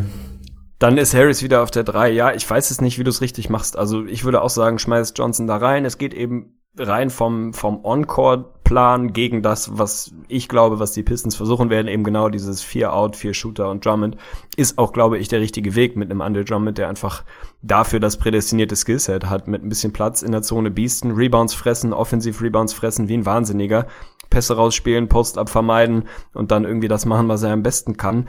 Und ja, das, dafür brauchst du einfach die Shooter drumherum. Das ist ein Stanley Johnson nicht. Ich würde es trotzdem versuchen, weil, glaube ich, der, der Payoff mit Harris dann auf der 3 dann doch zu groß ist. Ansonsten, wenn man mal reinguckt, wie tief sind die Pistons? Pff, ja, sie haben da nominell schon irgendwie ein paar Jungs, die helfen können. Aber jetzt auch nicht die ganz große Qualität. Was für mich tatsächlich ein Fragezeichen ist, ist eher so das Thema Bench Scoring. Gar nicht so sehr das, was die individuell irgendwie können von der Bank. Aber du hast jetzt nicht den Prototyp, der da wirklich ein solider Scorer von der Bank sein kann. Ish Smith vielleicht, der letztes Jahr viel gestartet ist, ist jetzt nicht gerade der Shooter vor dem Herrn, ist aber jemand, der einen soliden Floor General Backup Point Guard spielen kann. Boban freue ich mich natürlich mega drauf, dass er da die Backup-Minuten auf der 5 hoffentlich bekommt, aber muss man auch mal schauen, was da kommt. Da hast du schon relativ schnell dann wirklich deinen Rookie, von dem du dir erhoffen musst, dass der da irgendwie so einen Spark von der, von der Bank geben kann und wirklich, ich will nicht sagen Freifahrtschein, aber ordentlich Shot-Attempts bekommt und halt einen längsten Galloway. Das ist für mich so ein bisschen eine Baustelle. Sie haben da echt ein paar Jungs, die, wo ich eigentlich in einem richtigen Konstrukt keine Probleme habe, wenn die ihre Minuten von der Bank kriegen. Aber Thema Bench Scoring ist für mich ein großes Fragezeichen, zumal, ich habe es vorhin gesagt, die Pistons letztes Jahr schon am offensiven Ende ein problematisches Team waren, die nicht gut gescored haben. da wirklich Bottom of the Pack der Liga waren, da befürchte ich, wird es zumindest, sobald da ein bisschen die Starting Five rausgeht, in eine ähnliche Richtung gehen. Das ist für mich eine kleine Baustelle. Defensiv bin ich voll bei dir. Die waren letztes Jahr acht beste Defense, haben jetzt einen Avery Bradley dazu, auch ein bisschen was abgegeben, ja. Aber das muss die Identität der Pistons sein. Die müssen knüppelharte Defense spielen und so schauen, da wirklich ein bisschen ein ekelhaftes Team zu werden, was sie jetzt in den letzten Jahren nicht so hundertprozentig waren. Aber das wäre für mich der richtige Weg. Offensiv wird das da, ja, über Phasen, glaube ich, zumindest ein bisschen schwierig werden. Ja, ich bin gespannt, bin vor allen Dingen auch wirklich Rookie Luke Kennard gespannt. Also die Rolle sollte eigentlich schon ganz solide sein. Also ich sehe da wirklich eigentlich Minuten, die zu ihm fallen sollte, gerade mit seinem Skillset wirklich als Scorer von der Bank, als einer der wenigen reliable Three-Point-Shooter. Und da sehe ich ihn eigentlich schon ganz gut. Also da sehe ich ihn schon tatsächlich einigermaßen NBA-ready. Also klar, gerade in der Summer League hat er da extrem von profitiert, dass er im Vergleich zu dem anderen Gemüse einfach auch verdammt athletisch war mit seiner, ja, mit seiner Physis, die er da mitbringt a 2. Und das wird in der NBA natürlich ein bisschen anders aussehen. Aber sein Wurf ist jetzt schon da und deswegen freue ich mich einfach auf ihn. Wenn ich jetzt zu meinem Player to Watch wechsle, dann bin ich natürlich bei einer Personale. Ist, für, ist wahrscheinlich keine große Überraschung für viele, aber ich bin jetzt wirklich langsam so weit dazu sagen, make or break hier und zwar für Andre Drummond. Also wenn er sein ganzes Leben lang, seine ganze Karriere lang wirklich so, ja, ein überdurchschnittlicher Spieler sein will, über den keiner mehr groß redet, dann kann Andre Drummond gerne so weitermachen, aber es kotzt mich bei ihm wirklich an, weil ich sehe dieses Potenzial, ich sehe einen Typ, der nicht unbedingt die Andre Jordan natürlich ist. Dafür ist einfach auch schnell der Körper ganz anders. Andre Drummond natürlich nicht annähernd so bouncy, aber mit diesem Körper, den er mitbringt, also wirklich eine absolute Maschine unterm Korb. Da gibt's eigentlich nur ein Biest unterm Korb, vor dem man sich noch mehr Sorgen machen muss, und das ist Arne Tegen. Aber wirklich, Andre Drummond mit dem Körper, das kotzt mich einfach sowas von an, dass der Typ es immer so gerade so schafft, über 50 Prozent aus dem Feld zu schießen und auch sein Ansatz an, an Spiel. Also ich weiß nicht, wie viel man ihm da den Vorwurf selber machen muss oder letztendlich auch Stan Van Gundy, weil der sorgt dafür, was für eine Offense gespielt wird und was einfach eine Frechheit ist, sind diese ganzen Post-Touches, die Andy Drummond immer noch bekommt. Es ist inzwischen einfach raus, es ist kein Geheimnis mehr, das kann der Typ nicht. Der war in der letzten Saison, ich habe die Stats gerade nicht vorliegen, aber müsste Top 3 Shot-Attempts gewesen sein aus Post-Up-Situationen und war von der Effizienz ja wirklich der schlechteste Post-Up-Spieler in der NBA. Er kann es einfach gar nicht. Was er kann, ist halt wirklich so ein Beast sein, Offensiv-Rebounds holen, das macht er auch gut, da ist er auch verdammt gut. Und wenn er dann defensiv noch einen kleinen Schritt nach vorne macht, dann kann Andre Drummond wirklich ein verdammt guter Spieler sein. Also wie gesagt, Typ, die Andre Jordan, ein kleines bisschen anders, aber deswegen ist er für mich so interessant, weil man kann jetzt hier nicht sagen, die Pistons gehen nur so weit, wie Andre Drummond sie trägt, aber ich ziehe den direkten Vergleich und wenn ich mir anstelle von Andre Drummond die Andre Jordan im Lineup hier vorstelle, dann sind die Pistons für mich ein Playoff-Team und ich sehe sie wahrscheinlich fünf, fünf Wins besser. Also so groß sehe ich den Unterschied und deswegen erwarte ich jetzt von Andre Drummond, dass er endlich mal anfängt, sinnvollen Basketball zu spielen von seinem Skillset her. Bin ich dabei und finde das Prädikat sinnvoll da wirklich passend. Also andere Spieler schaffen es, mit klar erkennbaren Schwächen, die man haben darf in der NBA. Du kannst auch mit klaren Schwächen ein im weitesten Sinne elitärer oder zumindest sehr, sehr guter NBA-Spieler sein. Das schafft ein die Andre Jordan, der so ein bisschen das naturgemäße Beispiel da im Vergleich ist, schafft es auch, weil er einfach es bleiben lässt, Sachen zu versuchen, die er nicht kann. Wir haben es bei einem Dwight Howard auch immer mal gesehen, wenn du was wirklich, wirklich elitär gut kannst, dann mach das. Dann sieh zu, dass du da noch ein bisschen besser wirst. Sieh zu, dass du deine Schwachstellen natürlich irgendwie sukzessive verbesserst, aber mach einfach nichts, was völlig deinem natürlichen Skillset widerspricht, wie ein Post-Up von Andre Drummond. Ey, ich weiß nicht, ob der sich mit deinen Händen die Schuhe alleine zubinden kann oder nicht. Der ist einfach ein Paddeltyp mit den Händen. Ist aber körperlich eine absolute Vollmaschine und kann dir jedes Spiel 16 bis 20 Rebounds holen, weil er einfach ein Biest ist. Also bleib doch bitte dabei. Mach das. Sieh zu, dass du in deinen Pässen aus dem Post-Up ein bisschen besser wirst. Das ist ein Riesenproblem Problem bei ihm. Normalerweise jemand, der ein Double Team zieht und wenn du dann draußen wirklich umgeben bist von soliden Shootern, dann kann der Typ eine totale Waffe sein, weil du den nicht wirklich contain kannst an den Brettern. Aber dafür musst du es halt auch machen. Dafür musst du aus dem Post-Up dann auch in der Lage sein, ein Auge zu entwickeln, was der richtige Pass ist, was das richtige Timing ist. Und nicht immer zu denken, boah geil, Post-Up, ich score jetzt mal. Wenn du es halt einfach nicht kannst. Also bin ich voll an Bord. Das ist jetzt ein Jahr, wo er einfach mal zeigen muss, dass er verstanden hat, was er ist, was er sein kann und wie gut er sein kann, wenn er sich auf seine Stärken konzentriert, so wie es ein die Andre Jordan macht, der da auch keine wilden Sachen versucht, die er einfach nicht hinkriegt dann ist das nach wie vor jemand, der ja miese Skillset im Tank hat. Der ist immer noch wahnsinnig jung. Ich weiß nicht, was er ist, 23, 24. Ja, kommt viel älter 23. Nicht. Also definitiv noch noch nicht noch nicht ansatzweise in der Prime. Der hat noch Zeit. Aber da muss jetzt mal so ein bisschen der mittelfristige Plan muss mal in die richtige Richtung führen, dass man das Gefühl hat, der ist klar vom Kopf, der weiß, was bin ich für ein Typ, was kann ich für einer sein, was ist meine Rolle in diesem Team und das dann einfach kontinuierlich zu machen, dann ist den Pistons schon extrem geholfen. Ja, und du sprichst halt wirklich den genau entscheidenden Punkt an. Also bei Drummond, deswegen sollte man es einfach lassen. Es ist halt wirklich doppelt Gift. Das ist ja das Witzige. Theoretisch würde man ja sagen, es ist dumm, Drummond überhaupt zu Double Team, weil er kann es ja gar nicht wirklich. Aber es ist halt doppelt Gift, weil man darf ihn Double Team, weil es einfach keine Rolle spielt. Er kann eh nicht den vernünftigen Pass daraus spielen und dementsprechend wird seine Quote natürlich nur noch schlechter. Also hoffen wir einfach mal, dass er es komplett lässt. Er ist noch jung, hat noch Upside, aber ich finde schon spannend. Also erinnern wir uns mal zurück vor zwei Jahren, hätten da glaube ich viele gesagt und wir waren ja natürlich auch auf dem Hype-Train drauf. Man hat ihn bei Fantasy, hat halt gesehen, wie er dir, hat er auch einmal wirklich zum Saisonstart. Ich glaube, das 20, ist jetzt schon zwei yo. Saisons her. Da war er wirklich auf ja, fast 2020-Weg. Über 15 Spiele konstant hatte die die gegeben. Also es war der Wahnsinn. Und man dachte, wow, das wird hier der neue Shaq und der dominiert die Liga. Und irgendwann hat man halt festgestellt, ja gut, ist halt einfach nicht viel wert, was der Mann macht. So. Und das ist halt traurig bei dem Skillset. Und deswegen ist das ja nur der Appell. Aber der richtet sich natürlich auch an Stan Van Gundy, weil du hast als Coach da Einfluss drauf. Also ich kann mir nicht vorstellen, dass ein Andre Drummond diese Entwicklung unter einem Greg Popovich gemacht hat. Das würdest du, denke ich mal, auch so abnicken. Und da ist dann einfach auch so ein Stan Van Gundy, der ja, wir mögen den Mann, der hat seine Kompetenzen, aber dann musst du es irgendwie hinbekommen oder deine Assistant Coaches, dass du einfach den Mann in die richtige Bahn bekommst. Ja, bin ich auf jeden Fall dabei. Also ich liebe Stan Van Gundy, werde auch nie vom Hype-Train run Hype -Train runtergehen. Aber natürlich ist das auch in, in großem Maße seine Aufgabe, dafür zu sorgen, dass die Jungs sich entsprechend entwickeln, das machen, was du von ihnen verlangst. Und ich bezweifle, dass er irgendwie 10 bis 12 Post-Up-Touches von Andre Drummond, die dann mit einem völlig miesen Hookshot enden, irgendwie erwartet. Das ist nicht das, was du von Andre Drummond sehen willst und sicherlich auch nicht das, was Stan Van sehen will. Mein Player to watch ist tatsächlich Reggie Jackson. Das ist, glaube ich, auch nicht ewig überraschend. Also, wenn man sich mal überlegt, was heißt denn Player to Watch? Irgendwie jemand, für den jetzt zumindest mal ein interessantes Jahr ansteht. Eins, was irgendwie von der Dramaturgie, ich will nicht sagen entscheidend sein kann, aber einfach spannend sein kann. Das ist letztlich das, was ein Player to Watch ausmacht. Ich bin kein großer Fan von ihm. Das, glaube ich, haben die, die letzten Jahre, die wir das Ding hier jetzt schon machen, jetzt auch bewiesen ist einfach sowohl von, von der Attitüde als auch vor allem vom Skillset nicht unbedingt das, was ich wahnsinnig gerne angucke, aber das jetzt mal außen vor ist es für mich ein spannendes Jahr für ihn. Er hat im vorletzten Jahr, wenn man es so nennen will, sein Career Year, weil wirklich an die 19 Punkte gescored hat, sechs Assists mit nicht überragenden, aber ordentlichen Quoten, 43, 35, 86. Der Dreier war noch nicht so ganz auf dem, auf dem Top-Niveau, aber im Prinzip schon ein Jahr, wo man gedacht hat, ey, jetzt geht's in die richtige Richtung, jetzt macht Reggie Jackson den nächsten Schritt, wird wirklich ein 20-Plus-Scorer und das ist er im letzten Jahr nicht geworden. Im Gegenteil, er war aber eben auch eine ganze Menge verletzt. Ich glaube, er hat um die 52, Anfang 50er der Spiele gemacht, also 30 Spiele verletzt. Hatte es absolut nicht leicht. Es war so ein bisschen ein Jahr, was man theoretisch ausklammern kann. Nichtsdestotrotz sind über 50 Spiele immer noch irgendwie eine, ein solider Haufen, den du da gemacht hast im letzten Jahr. Und da ging gar nichts zusammen. Also das war eine absolute Katastrophensaison von Reggie Jackson. Hat 42 Prozent aus dem Feld geschossen, 14,5 äh, Punkte, PER von unter 15, also unter Ligadurchschnitt. Und wenn man sich mal die On-Off-Stats anguckt, dann ist das eine absolute Vollkatastrophe gewesen im letzten Jahr. Das O-Rating mit ihm 101,7, ohne ihn 104,2. Sie waren also ein besseres Team, wenn er nicht auf dem Platz war am offensiven Ende. D-Rating noch viel krasser mit ihm auf dem Platz 110,2, also schon solide Scheiße, ohne ihn 102,4.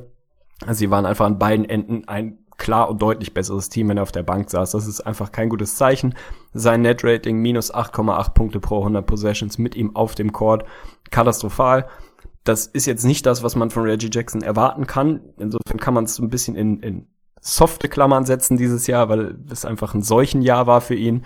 Nichtsdestotrotz ist das für mich jetzt ein Jahr, wo sich so ein bisschen rauskristallisiert, was ist Reggie Jackson für ein Typ, was kann der werden? Ist er jemand, der wirklich ein Point Guard eines überdurchschnittlich guten Teams sein kann? Kann der sein Team, seine, seine Teammates um ihn herum wirklich signifikant besser machen? Ist das jemand, der dir hilft zu gewinnen, der gut ist? Oder ist das primär ein Scoring Guard eines mittelmäßigen Teams? Das ist für mich jetzt einfach so ein bisschen nicht Make or Break, aber schon ein Jahr, wo, ja, wo man ganz gut ablesen kann, wohin die Reise geht. Ich glaube, dass der Fit mit Avery Bradley ihm sehr gut tun wird, sowohl was das rein sportliche angeht, als auch so ein bisschen Attitüde der Fit gefällt mir gut. Ich glaube, dass die sich gut ergänzen werden, dass Avery Bradley ihm helfen kann, ein besserer Spieler zu werden. Insofern ist es für mich ein sehr spannendes Jahr. Ich will jetzt keine Prediction raushauen und gehe da sehr neutral, ergebnisoffen an die Saison und bin einfach gespannt zu sehen, was ist Reggie Jackson für ein Typ? Scoret der 20 plus, macht seine Teammates besser, gibt er wieder 8, 9 Assists, was er schon mal gemacht hat? Oder ist er eher der Typ Scorer? Wie sehen die Advanced und On-Off-Sets aus? Ist für mich einfach ein sehr, sehr spannender Typ und insofern mein Player to watch. Ja, natürlich ist er im Prinzip ja auch so ein bisschen mein Player to watch, weil unsere treuen Hörer werden sich vielleicht zurückerinnern. In dem letzten Preview, so vor ungefähr einem Jahr, hatte ich mich auch massiv verschätzt. Also ich habe natürlich nicht die Verletzung von Reddy Jackson hervorgesehen und habe ihm ein massives Jahr predicted. Also ich weiß gar nicht mehr genau, was ich gesagt habe. 20 plus Scoring war mit Sicherheit dabei. Ein, zwei andere Sachen bestimmt auch noch. Und das war natürlich eine große Enttäuschung. Ich will das Ding so ein bisschen ausklammern, aber er ist ein spannender Junge, gerade auch wenn wir mal so ein bisschen den Vergleich bringen zu unserem deutschen Jungen Dennis Schröder. Also Reggie Jackson muss auch noch das beweisen tatsächlich, was wir die ganze Zeit bei, bei Dennis Schröder sagen. Also Stand jetzt musst du ja eigentlich sagen, okay, Dennis Schröder muss halt schauen, will er so ein Typ Reggie Jackson werden perspektivisch oder will er sich darüber hinaus entwickeln? Und das ist ja das Ding. Also ich sehe in Reggie Jackson wirklich einen guten Point Guard, auch einen überdurchschnittlichen Point Guard, nie ein Elite Point Guard, aber ich glaube schon, dass sein Scoring und das auch tatsächlich relativ effizient im Optimalfall, dass das schon was wert ist. Also er ist ja schon echt ein, ein 18 und 8 Typ und macht dir nicht groß was kaputt. Also dieser Faktor, dass er im letzten Jahr sein Team so schlechter gemacht hat, ja, das weiß ich noch ganz genau, war vor allen Dingen auch bitter, weil ein Ish Smith seinen Job super gemacht hat und das richtig jo. gut lief bei den Pistons. Da kamen natürlich auch die Stimmen auf, dass alle um ihn herum meinten, wow, das macht so viel Spaß mit dem Jungen zu spielen. Der passt ja die ganze Zeit. Bei Reddy Jackson haben natürlich viele gemeckert, dass er phasenweise zu eigensinnig ist. Und das war so ein bisschen so eine undankbare Geschichte. Also von daher wird es natürlich auch spannend. Was ist der Ansatz von Reddy Jackson? Kommen da eventuell wieder Stimmen hoch? Ist ein Avery Bradley dann neben ihm irgendwie unzufrieden? Aber sollte man ja eigentlich nicht meinen. Also der hatte jetzt mit Isaiah Thomas einen sehr dominanten Scorer natürlich neben sich, der zwar auch, der nicht unbedingt so balldominant war, wie das ein Reggie Jackson sein kann, also wirklich reine Nettozeit mit dem Ball in der Hand, aber es wird schon spannend. Ich denke mal, wir sehen definitiv eine bessere Saison von Reggie Jackson, das ist keine Bold Prediction, aber wie gut sie letztendlich wird, das ist schon echt sehr spannend. Ja, definitiv. Also der, der Schröder-Vergleich drängt sich da auf. Mittlerweile weiß ich gar nicht, wen ich, wen ich eher in meinem Team haben wollen würde. Vor anderthalb Jahren hat man, hätte man vielleicht gesagt, wenn Schröder mal so in Richtung Reggie Jackson kommt und dahin, wo der sich gerade auf dem Weg war zu entwickeln, dann ist alles cool. Mittlerweile ist halt da so ein kleines Fragezeichen dran. Natürlich wird er nicht so eine miese Saison spielen wie die letzte. Das ist auch relativ schwierig, wenn man mal ehrlich ist. Ich glaube nicht, dass es da irgendwie Probleme mit Avery Bradley gibt. Der ist jetzt auch niemand, der unbedingt 20 Shot Attempts braucht, um effektiv zu sein um sich wohlzufühlen. Im Gegenteil, der ist schon jemand, der mit seiner klar definierten Rolle gut, gut zurechtkommt. Und dann bin ich einfach sehr gespannt, ob er vor allem Reggie Jackson jetzt seinen Dreier wirklich ein bisschen, ein bisschen weiterentwickeln kann. Ist nicht unwichtig für den Erfolg der Pistons in meiner Welt zumindest. 36 Prozent waren es letztes Jahr. Career sind nur 32. Also das ist bisher einfach nicht seine Kernkompetenz. Der muss den nicht Richtung 40 Prozent drücken, wird er auch nicht schaffen, prognostiziere ich einfach mal. Aber ein bisschen bessere Percentage wäre schon ganz hilfreich für das, was die Pistons vorhaben im nächsten Jahr. Von daher einfach eine grundlegend spannende Personalie. Ja, dann sind wir bei unseren Bold Predictions und da bin ich wieder bei meinem Kandidaten Andre Drummond. Und ich wusste nicht genau, in welche Richtung ich es drücken will. Also ich habe da wirklich natürlich mehrere Szenarien. Erster Punkt habe ich überlegt, gehe ich jetzt wirklich an seine Freiwurfquote, wo ich mir vorstellen kann, dass die vielleicht irrational ein bisschen besser ist, dass er vielleicht so gut 10 Prozentpunkte besser sein wird, was immer noch heftig schlecht wäre. Aber da bin ich jetzt nicht hingegangen. Aber ich bin tatsächlich ja, ganz negativ an die Sache rangegangen und vermute tatsächlich Bold Prediction, die Detroit Pistons werden Andre Drummond während der Saison traden. Und ich habe da schon einen Trade im Kopf, und zwar die Reunion von Stan Van Gundy und Dwight Howard. Dwight Howard und Malik Monk werden, werden zu den Detroit Pistons gehen und Andre Drummond wird sich dann neu bei den Hornets einfinden dürfen. Das gefällt mir. Also das wäre auch meine nächste Frage gewesen, wenn du sagst, er wird getradet, dann wohin? Weil auch da der Markt ja, überschaubar ist zumindest. Reunion bin ich immer ein Fan von. Aber ob das so realistisch ist, dass, dass sich tatsächlich Dwight Howard und Stan Van Gundy nochmal zusammenfinden, müssen wir da mal schauen. Ich kann es mir vorstellen, dass da jetzt dann mal, wenn die Saison nicht so gut läuft und er sich nicht so entwickelt, wie wir es hoffen, dass dann zumindest mal so ein bisschen die Fragezeichen größer werden. Dann hast du den Hintergrund, dass du Avery Bradley ausmaxst, vielleicht im nächsten Jahr dann irgendwie mit ihm und Jackson in die Zukunft gehst und vielleicht der Meinung bist, dass dein dein Drummond da doch nicht so hundertprozentig reinpasst. Es ist bold, weil es vermutlich nicht passieren wird, aber es gibt einen Case dafür. Insofern lasse ich sie dir natürlich durchgehen. Für die, für die Bücher zählt jetzt nur das erste, da muss ich tatsächlich diesen konkreten. Nein, okay. nein, wenn du, wenn, wenn er getradet wird, dann ist deine Bull Prediction durch. Da Danke. muss jetzt nicht auch noch das Paket passen. das wäre dann vielleicht dann doch ein bisschen hart. Meine Bull Prediction geht in eine andere Richtung, also nicht so sehr spielerspezifisch, im Gegenteil, sondern teamspezifisch. Meine Bull Prediction ist, die Detroit Pistons werden im nächsten Jahr mindestens 29 Three-Point Attempts per Game haben, um das mal einzufangen.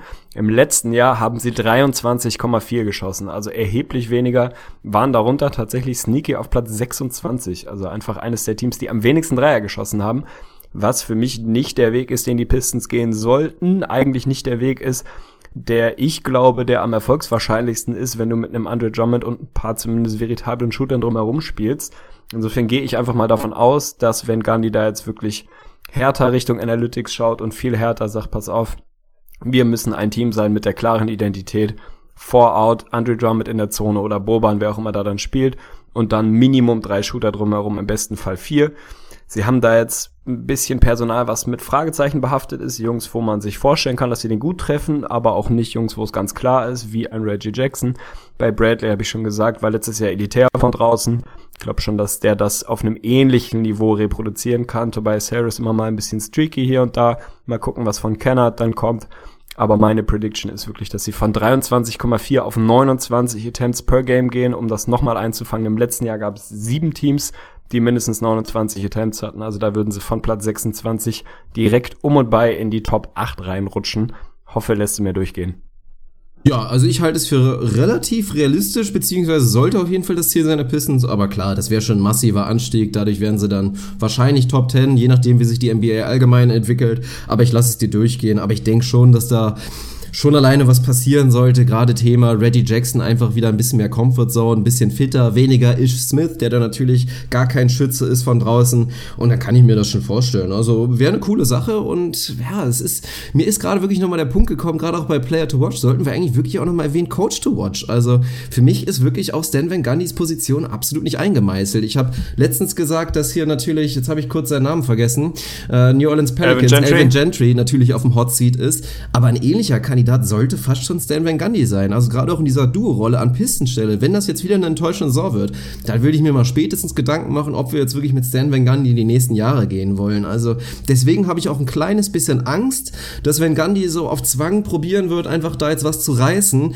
und nicht vielleicht den richtigen Weg geht an, an Pistenstelle und so einen soften Rebuild macht, gerade auch mit so einem Andre Drummond Move und vielleicht eher so ein bisschen die Perspektive präsentiert, aber dann vielleicht dann doch eher die Angst überwiegt zu sagen, ja, nee, ich will jetzt keine Losing Season Season spielen und schlechter sein als der letzten Saison. Also wird auch sehr spannend. Mein Coach to watch, Stan Van Gundy. sehr stabil. Vielleicht hauen wir das nochmal in längerer Form raus. Ich glaube, im letzten Jahr ist kein Coach entlassen worden, wenn ich das richtig im Kopf habe. In diesem Jahr ist die Chance, dass da einer gehen muss, mindestens einer, glaube ich, einen Ticken höher. Für mich nach wie vor Elvin Gentry der heißeste Kandidat, aber mit Sicherheit Stan Van Gundy, zumindest in einer seiner neuen Funktionen, die er da gerade einnimmt ein Jahr, wo man jetzt mal beweisen muss, dass es da wieder nach vorne geht. Ein Bounceback, wie gesagt, vor zwei Jahren waren sie richtig gut unterwegs, in den hohen 40ern die Wins geholt. Dann Riesenrückschritt. Und jetzt müssen wir mal schauen, was, was das nächste Jahr bringt. Und wenn das nicht gut läuft und sie ja, vielleicht sogar noch ein bisschen schlechter einlaufen, als wir das hier prognostizieren, dann werden da zumindest die Fragezeichen mit Sicherheit ein Stückchen größer werden, ob denn diese Funktion zumindest so die richtige ist, ob man vielleicht eins der Ämter abgibt, vielleicht sogar den Coach mal wechselt. Wird auf jeden Fall spannend. In dem Best Case, in dem absoluten Best Case. Reggie Jackson ist fit, Andrew Drummond macht einen Schritt nach vorne, die Shooter treffen ihre Würfe, sie sind im Osten, wie weit kann's gehen? Bei mir stehen hier 45 Wins. Das wäre schon eine ganze Ecke mehr als im letzten Jahr. Fühlt sich für mich ganz gut an. Ich kann mir nicht vorstellen, dass es wirklich drüber hinausgeht, auch wenn es der Osten ist. Aber 45 Wins hat ein Team mit einem Jackson, äh, Andre Drummond, Avery Bradley, auch Tobias Harris Core und einem für mich nach wie vor eigentlich guten Coach sollten die schon im Tank haben, vor allem im Osten Richtung 50. Da bin ich dann doch ein bisschen kritischer, auch wenn sie vor zwei Jahren da ähnlich äh, oder dicht da dran waren. Für mich 45, vielleicht 46, muss mich nicht drauf festnageln, aber Mitte der 40er ist für mich das, was, was gehen kann für die Pistons. Ja, ich habe hier 44 stehen, also 46 wäre wirklich schon eine echte Ansage. Natürlich muss man hier wieder erwähnen, wir reden hier ganz spezifisch vom Osten. Im Westen hätten die Pistons das natürlich nicht im Tank, aber sie spielen nun mal 52 Mal gegen Teams aus dem Osten und da ist das schon ja, wäre das schon theoretisch machbar in einem Szenario, wo der Backcourt wirklich durchlädt, auch deine Bold Prediction verkackt, weil Jackson, Jackson und Bradley 40 plus zusammen liefern werden, das bei stabiler Defense, also du musst dir ja nur mal vorstellen, wenn die Pistons annähernd halten können, was sie in der letzten Saison defensiv gemacht haben, was ich nicht glaube, aber wenn sie da so fringe Top 10 bleiben und offensiv werden sie einfach einen Schritt nach vorne machen, durch Bradley, der ein Upgrade ist im Vergleich zu einem KCP und auch durch einen Reggie Jackson, der ein Upgrade ist zu Reggie Jackson aus dem letzten Jahr, glaube ich einfach, dass da ein Schritt nach vorne kommen wird, dann ist es schon recht realistisch, dass sie besser sind als zur letzten Saison. Deswegen bin ich gleich mal gespannt, wenn wir auf das realistische Prediction kommen. Ah, Hilfe! Also ich bleibe bei meinen 44 im Best Case. Worst Case, wenn wirklich alles in die Hose geht und du wirklich Drummond tradest und so weiter, sehe ich nicht viel weniger als 33. Das ist hier für mich mein Worst Case und jetzt bin ich extrem gespannt, wo wir uns einigen werden. Mein Worst Case habe ich ja noch nicht hinterhergeschoben, ist bei mir minimal besser als bei dir. Bei mir sind es 35.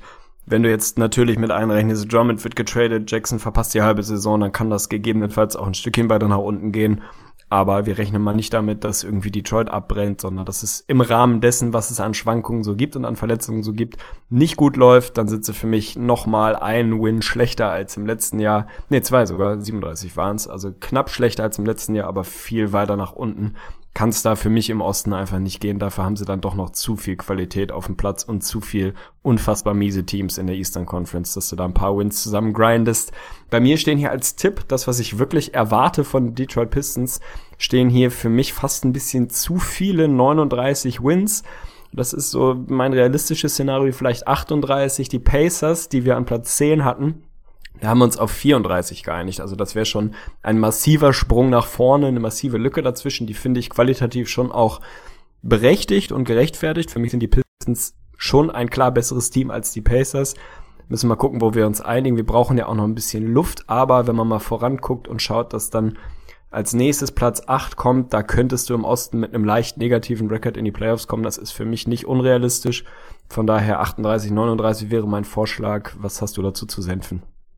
Dann nehme ich das Under und das kann ich mir gut vorstellen. Also ich sehe auch wirklich persönlich im Vergleich Pacers zu den Teams, die jetzt kommen, sehe ich echt einen, einen deutlichen Sprung. Also da sehe ich wirklich ja. eine ordentliche ja. Lücke. Die Pistons deswegen auch. Es ist eine harte Entscheidung, weil natürlich können die problemlos in die Playoffs kommen und eins der beiden Teams vor allen Dingen, die jetzt als nächstes kommen werden im Osten, können dahinter landen. Das ist im Tank und ich würde auch hier kein Geld drauf wetten auf neun an Pistons. Es ist einfach, wir mussten uns entscheiden und es ist für mich auch irgendwie noch am realistischen, aber wirklich wohl fühle ich mich allgemein bei den Picks Picks jetzt gerade so neun bis sieben im Osten überhaupt nicht. Aber ich denke mal, das ist realistisch. Ich denke auch, dass so die Teams 7, 8, 9 alle so um die 40 herum hovern werden. Ein paar drunter, vielleicht eins drüber. Aber ich denke mal, bei 38 sind wir dann schon solid und das könnte auch echt hinkommen.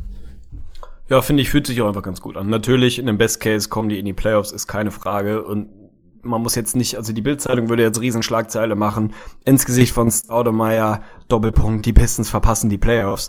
So, sie sind jetzt bei uns an Platz neun, ja, aber wir fangen das ja schon im Kontext ein, sagen, sie sind für mich auch nach wie vor wirklich klar besser als alle Teams, die wir dahinter hatten bisher.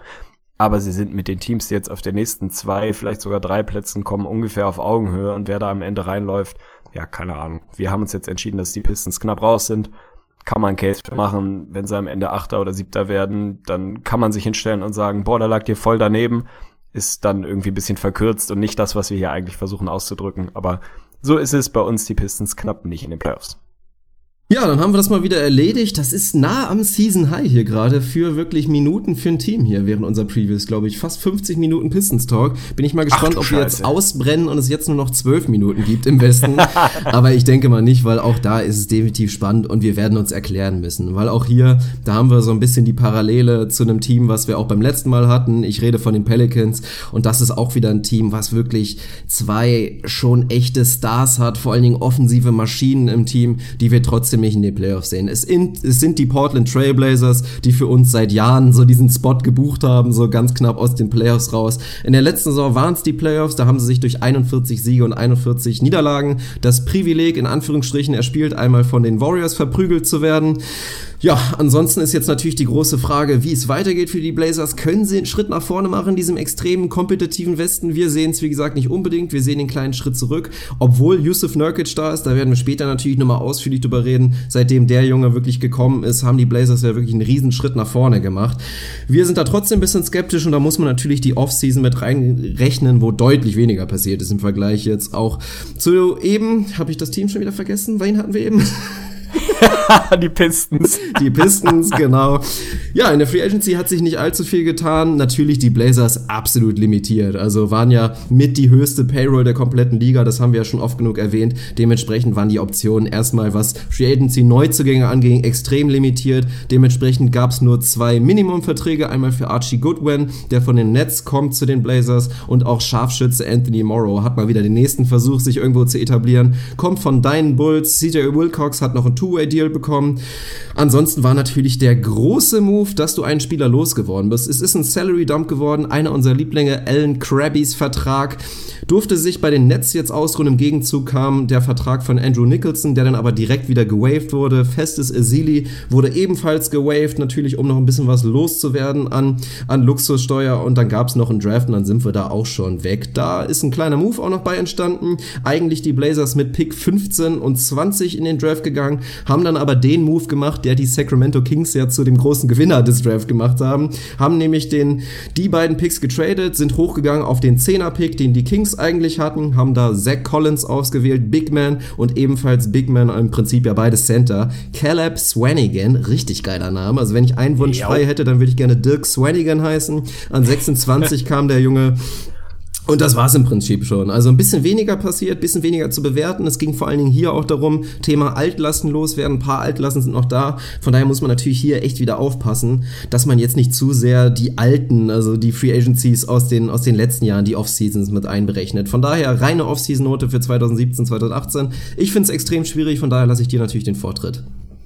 Du bist echt ein Gauner, das machst du in letzter Zeit andauernd, an mich hier vorsenfen zu lassen. Also grundsätzlich glaube ich, sind die Blazers so ein bisschen der, ja, der, der tragische Held, wie auch immer. Also für mich ist wirklich diese, diese Analogie, so wie Damian Lillard wahrscheinlich Zeit seines Lebens ein Borderline All-Star-Player sein wird, der die knapp verpassen wird werden die Blazers für mich jetzt erstmal so ein Borderline-Playoff-Team sein, was die knapp verpassen. Also das ist so ein bisschen die gleiche Dramaturgie. Nicht, weil die Blazers scheiße sind oder weil Lillard scheiße ist, sondern weil da einfach Competition dabei ist, die einen kleinen Schritt besser ist. Wenn man sich die letzte Saison anguckt, wir hatten sie raus aus den Playoffs, lagen damit, finde ich, nach wie vor sehr, sehr gut. Die meisten Experten, wenn man sie so nennen will, hatten die Blazers tatsächlich im Kampf um Homecourt, also Platz 4, 5, im schlechtesten Fall 6. Das war so das, wo die Leute die Blazers gesehen haben.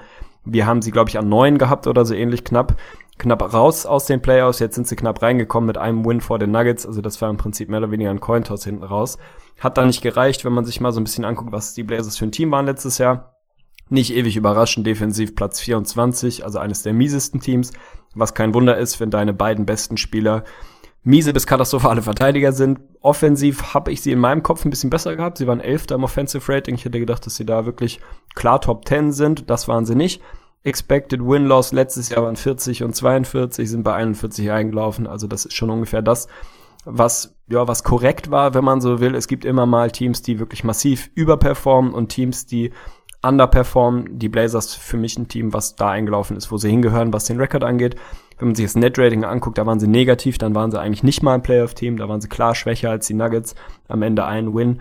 Hat gereicht. Diese Offseason, ja, ist nicht ewig viel passiert, weil du natürlich den Fehler gemacht hast, im letzten Jahr 47 Verträge an Jungs rauszugeben, die dich dann langfristig einfach unflexibel machen. Also wenn man mal guckt, wirklich Invest auf der finanziellen Seite und sportlicher Qualität auf der anderen, sind die Blazers da ein Team, was am miesesten wegkommt, weil sie einfach eines der teuersten Teams sind, knietief in der Luxury Tax gewesen wären, wenn sie keine Moves gemacht hätten, um wirklich Salary zu dumpen.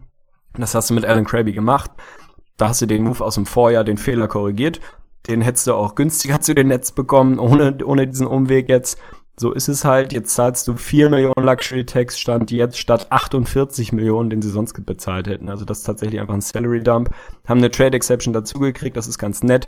Insofern das für mich, ja, auf diese Offseason isoliert betrachtet, muss man sagen, ein guter Move. Mittelfristig ein Scheiß-Move, den du hättest absolut vermeiden können. Aber das spielt jetzt hier nicht wirklich eine Rolle. Für mich ist die Offseason-Note, um darauf zurückzukommen, am Ende eine drei Minus. Ich finde, sie sind weder besser geworden noch wirklich schlechter geworden. Sie sind ungefähr so geblieben wie im letzten Jahr, zumindest gegen Ende, als da Nurkic dabei war, schon unterwegs waren. Der Rest im Umfeld ist für mich einfach ein bisschen besser geworden. Daher für mich so das kleine Minus. Sie haben ein bisschen Fehler korrigiert, waren massiv unflexibel, sind ja für das gleiche Team wie im letzten Jahr mit, mit ein, zwei Ausnahmen. Aber im Prinzip kann ich dann nicht weitergehen als eigentlich eine glatte drei. Dadurch, dass das Umfeld wirklich ein bisschen besser geworden ist und sie da insgesamt für mich ein bisschen den Anschluss drohen zu verlieren und mittelfristig auch nicht ewig flexibel sind, sind ist es für mich eine 3 minus. Aber fand ich wahnsinnig schwer, da eine Note ranzuhängen, weil einfach praktisch fast nichts passiert ist. Ja, boah, ich fand's auch sehr, sehr schwierig. Im Prinzip ist natürlich dann auch Thema Draft ein großer Punkt, aber da kann man Stand jetzt einfach nicht viel zu sagen. Man kann jetzt schon vielleicht ein bisschen vorschnell sein und sagen, man hätte genau den gleichen Weg gehen können, den die Kings halt tatsächlich gemacht haben. Versicher dich, wenn es an 10 nicht diesen Home Run Pick gibt und ob das der Collins ist, weiß ich nicht. Da würde mit Sicherheit auch der gute Tobi, jetzt habe ich seinen Namen parat, von den Go-To-Guys, der Draft-Experte, hätte da mit Sicherheit auch nicht gesagt. Zach Collins an 10, das ist wirklich ein Must-Pick und so hättest du dir an 15 und 20 so ein bisschen bisschen jeweils, ja, jeweils eine, eine Falltür einbauen können, wollte ich gerade sagen, keine Ahnung. So ein bisschen sicherer sein, dass vielleicht einer der Jungs klappt. So ist das natürlich der große Punkt, den man im Nachhinein bewerten muss. Und ja, Alan Krabby, ich verstehe den Punkt und ich weiß auch, wenn ich lese, klar, normalerweise in der heutigen NBA, wenn du einen Salary Dump machen willst, dann musst du eigentlich einen Draft Pick drauflegen. So, von daher sagen viele, das war ein guter Move, aber für mich ist Alan Krabby auch einfach wesentlich besser als die Spieler, die normalerweise gesalary dumped werden. Also das war der drittbeste beste Dreierschütze in der kompletten NBA in der letzten Saison, was die Percentage angeht. Und der hat einfach Qualität aufs Parkett gebracht. Natürlich massiv überbezahlt, da kann er nichts für, aber ich würde das trotzdem nicht als guten Move sehen, weil du jemanden, der jetzt nicht schlecht war und den du sportlich nicht loswerden musstest, weil er dich schlechter macht, dass du den jetzt einfach halt hast, pff, ja, einfach weggeschmissen. So. Also klar, es tut nicht wirklich weh, weil du nichts abgeben musstest, aber dennoch will ich nicht so weit gehen zu sagen, das ist ein guter Move. Für mich wäre es dann eher ein guter Move gewesen, wenn du es irgendwie geschafft hättest, den Vertrag von Yvonne Tournay oder den von Myers Leonard loszuwerden, aber da hättest du dann wahrscheinlich einen Draftpick mit drauflegen müssen und das war dann wahrscheinlich auch der Grund, warum die Blazers letztendlich wahrscheinlich auch mit leicht schwerem Herzen dann für Alan Krabby entschieden haben. Aber gefallen tut mir das trotzdem nicht wirklich ja, großen Vorwurf kann man ihn nicht machen. Das sind dann einfach die Altlasten, die da wieder viel Schuld mit haben. Von daher meinetwegen eine 3. Gefühlt ist es schlechter, aber kann man schon so stehen lassen. Ja, sauber. Dann sind wir uns also auch da einigermaßen einig. Ich finde den Move auch nicht schön im Sinne von Alan Krabby ist einfach nicht der Riesenqualitätsspieler, aber ist schon jemand, der dir helfen kann. Der ist jetzt weg. Mit Sicherheit, wenn du es geschafft hättest, irgendwie ohne eigene Picks abgeben zu müssen, einen Myers Leonard oder wen auch immer zu dumpen, dann hättest du das oder ein Yvonne Tournee mit Sicherheit lieber gemacht. Ich gehe einfach mal davon aus, dass da mal ein bisschen der Markt getestet wurde und es am Ende des Tages nicht anders ging tut ein bisschen weh, aber wenn ich mir vorstelle, stell dir mal vor, diese Blazers, also rechne dir einen Alan Krabby mit rein und sag, ihr zahlt 48 Millionen Luxury Tax. Da willst mich verarschen? Also das ist immer noch ein Team, was einfach weit davon entfernt ist, wirklich gut zu sein, was keinerlei Chancen hat, im Westen irgendwie Trouble zu machen und zahlst dann 50 Millionen Luxury Tax. Also das kannst du halt auch nicht mehr vermitteln.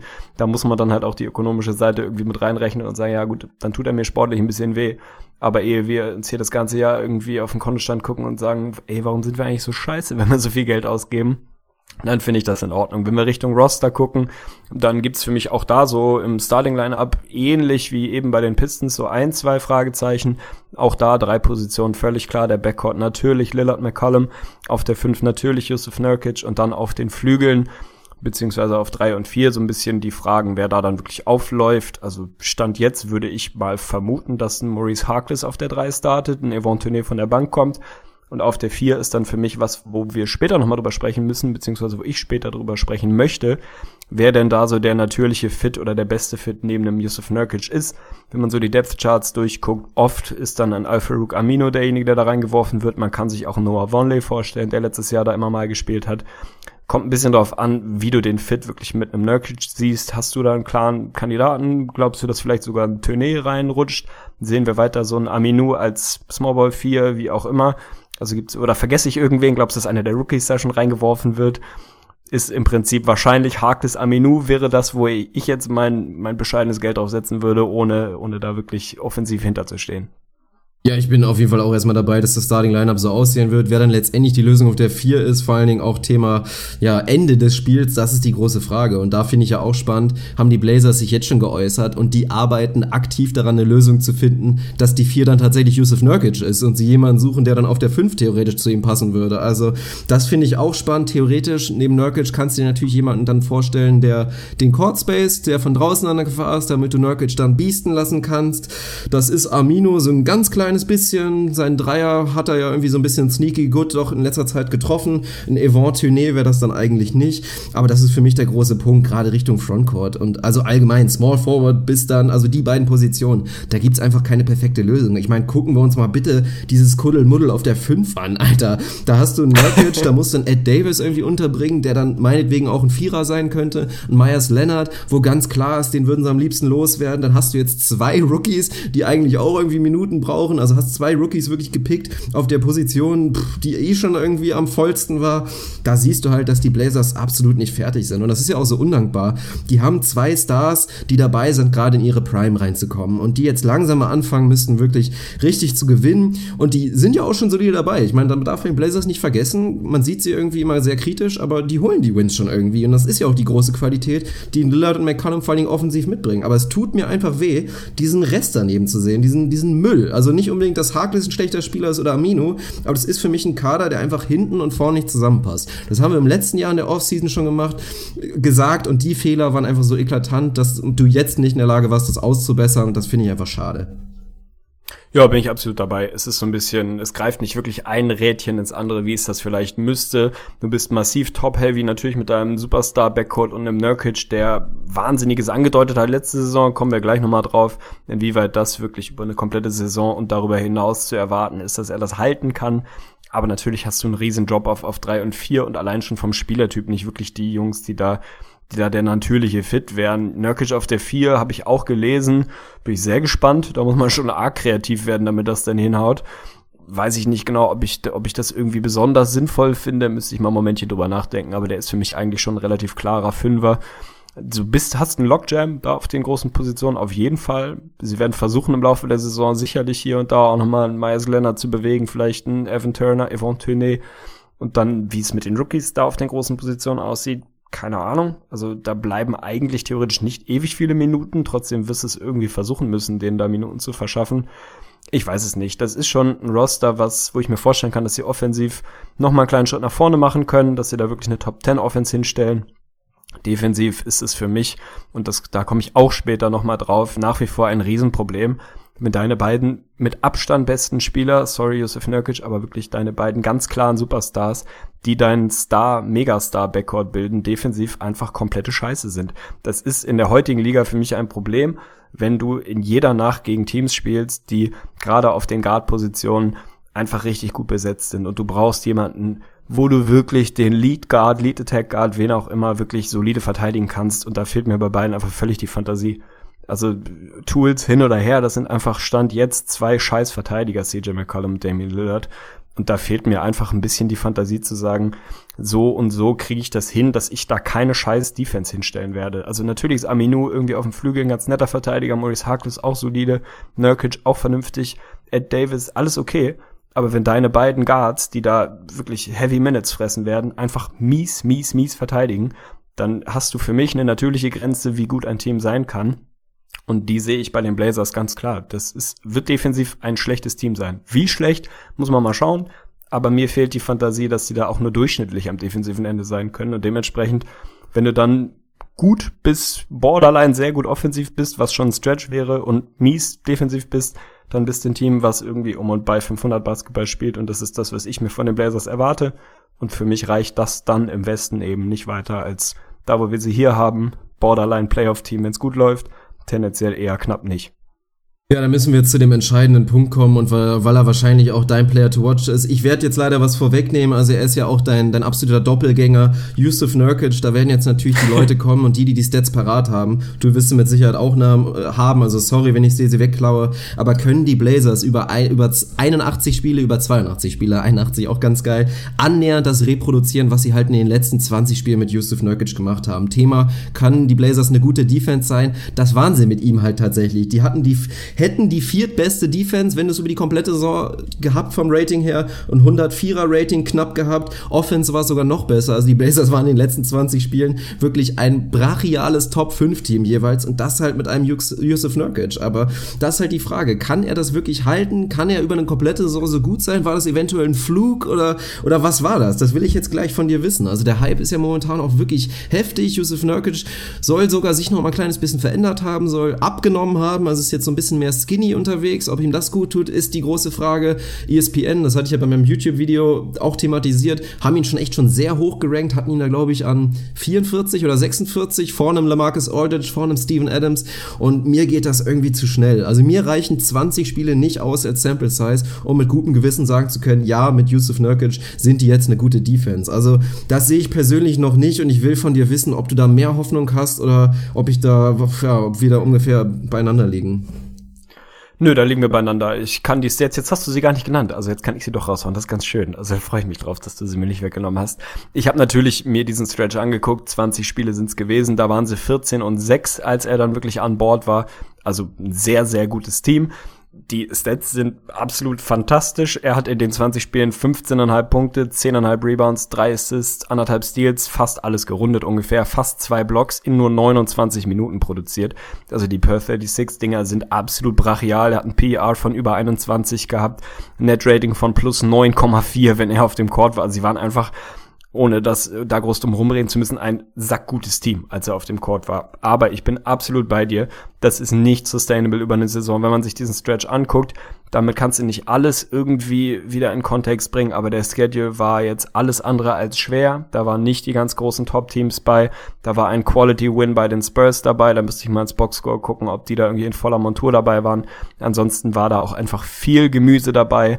Da waren die Lakers dabei, da war Minnesota dabei spät in der Saison, die dabei schon so halb auf Tanking-Kurs waren. Da waren die Knicks, da waren die Bucks, da waren die Hawks, die Suns, Philly, die Nets. Also es ist jetzt nicht so, dass das ein wahnsinnig harter Schedule war. Nichtsdestotrotz sah das wahnsinnig gut aus in dieser Sample Size.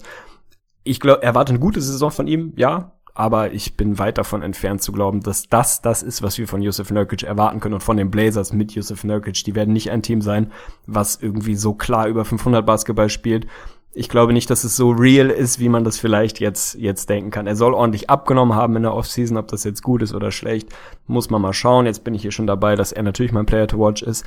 Er ist im nächsten Jahr eligible für eine Extension. Kann sein, dass er da nochmal ein bisschen Körner rausholt. Frage Fitness ist bei ihm immer eine, hat noch nie mehr als 65 Spiele in einer Saison gemacht, also Verletzungen hier und da sind nicht wahnsinnig unwahrscheinlich. Und dann glaube ich, dass sich das alles wieder so ein bisschen in normale Gefilde irgendwie einsortieren wird. Der macht die Blazers besser, ganz klar. Die werden auch im nächsten Jahr Freude an ihm haben, da bin ich mir sicher. Aber ich glaube, wer jetzt erwartet, dass das ansatzweise in der Form weitergeht, wie er das letztes Jahr angedeutet hat, der wird ein böses Erwachen haben. Ja, vor allen Dingen, weil die Anhaltspunkte einfach so ein bisschen fehlen. Also das, was er ja wirklich bei den Blazers auf einmal als Instant Impact Guy auf beiden Seiten gezeigt hat, das war ja vorher bei Denver nicht zu sehen. Also man hat ja da nie davon gesprochen, boah, Nurkic ist einer, sobald der auf dem Platz ist, ist die Defensive auf einmal gut. So. Natürlich fragt man sich im Nachhinein, die Denver Nuggets waren eine der schlechtesten Verteidigungen insgesamt in der kompletten NBA in der letzten Saison. Wie viel lag da an dem Rest und wie viel lag wirklich an einem Nurkic, sobald er auf dem Platz stand? Aber mir fehlt da wirklich, wie gesagt, mir fehlt der Anhaltspunkt. Also ich freue mich drauf, wenn er uns eines Besseren belehrt. Ich würde ja auch gerne mal die Blazers gut sehen, aber Stand jetzt reicht mir das einfach noch nicht. Tut mir leid. Ja, bin ich absolut dabei. Also er hat dann auf einmal sehr, sehr effizient gescored. Das hat er vorher nie wirklich angedeutet. Der war einfach, also der ist auf einem absoluten Hoch gewesen. Ich finde den interessant. Ich finde, dass er ein interessantes Skillset hat. Allein schon, weil er aussieht wie ich oder ich aussehe wie er, wie auch immer. Also das ist tatsächlich frappierend, die Ähnlichkeit ich wünsche den Blazers auch nichts Schlechtes. Also es ist nicht so, als hätte ich für dieses Team keine Sympathien. Im Gegenteil, ich liebe CJ McCollum. Wenn die jetzt auf einmal 45 plus Wins holen und in die Playoffs marschieren, dann sollen sie das tun. Da habe ich kein Problem mit. Nur ist eben genau das nicht das, was ich erwarte. Wie gesagt, für mich bleibt der Backcourt ein ein nicht optimaler Fit. Auch da komme ich dann später nochmal drauf. Das sind zwei Jungs, die überragenden Basketball spielen können und die gerade offensiv schön zusammenpassen aber wenn deine beiden besten Spieler deine beiden miesesten Verteidiger sind auf zwei sehr, sehr wichtigen Positionen in einer Guard-Heavy-Liga, dann ist das für mich einfach ein Problem. Dann ist da eine Ceiling, wie weit es gehen kann und für mich kannst du das nicht mehr kompensieren. über unfassbare Offense oder über einen Yusuf Nurkic, der dich auf einmal zu einer Top 10 Defense machen soll. Wenn er es macht, Shoutout, dann hat er aber auch jeden Award dieser Liga verdient, so ungefähr. Ich äh, finde einfach nicht genau, wie du richtig sagst, dass es da wirklich wirklich eine Basis dafür gibt, dass das einigermaßen wahrscheinlich ist, dass die Blazers auf einmal eine Top 10 Defense sind. Warum sollten sie es sein? Ich sehe den Case nicht und deshalb habe ich sie da, wo ich sie habe. Ja, finde ich sehr nachvollziehbar. Also wenn wir jetzt schon Nee, ein Punkt nochmal vorweg, und das ist ja die große Frage. Also die große Frage auch bei den Szenarien muss sein, können die Blazers einfach mal dieses Jahr nicht den Start verkacken? Weil das ist ja das Spannende, was in den letzten beiden Jahren passiert ist. Das war vor zwei Jahren ganz krass in der ersten Saison ohne LaMarcus Aldridge, wo eigentlich alle sie abgeschrieben haben. Hat man das auch weiterhin gemacht. Also im Großteil wirklich vor allen Dingen des ersten Jahres hat man es gemacht. Da waren sie wirklich ganz, ganz schwach in der ersten Saisonhälfte. In den ersten 41 Spielen eine Bilanz von 17 und 24 gehabt. Und auf einmal haben die massiv gezündet, sind 27 20 und 14 aus den letzten 41 Spielen gegangen, sind dann völlig zurecht noch in die Playoffs gekommen. Und in der letzten Saison sah es ja ähnlich aus. Da sind sie 18 und 23 gestartet aus den ersten 41, waren deutlich von den Playoff-Plätzen weg oder gar nicht mal so deutlich, weil der Westen allgemein so ein bisschen gestruggelt hat. Und ist uns natürlich in die Karten gespielt, weil wir dann wieder angefangen haben, also all das wieder aufzuzeigen. Nur dann kam halt wieder dieser, dieser, diese Streak am Ende natürlich vor allen Dingen durch Nurkic, ganz, ganz starkes Ende der Saison. Und das ist jetzt die Frage, sehen wir jetzt in diesem Jahr mit einem Nurkic, wo vielleicht der Plan so ein bisschen eher steht. Sehen wir das jetzt? Also sehen wir wirklich konstantere Blazers, die von Anfang an einfach mal ein bisschen besser sind? Oder wie erklärst du dir das allgemein, dass die Blazers am Anfang immer schlecht sind? Das kann ich dir nicht erklären. Weiß ich nicht, warum die am Anfang immer, immer wirklich riesige Probleme haben.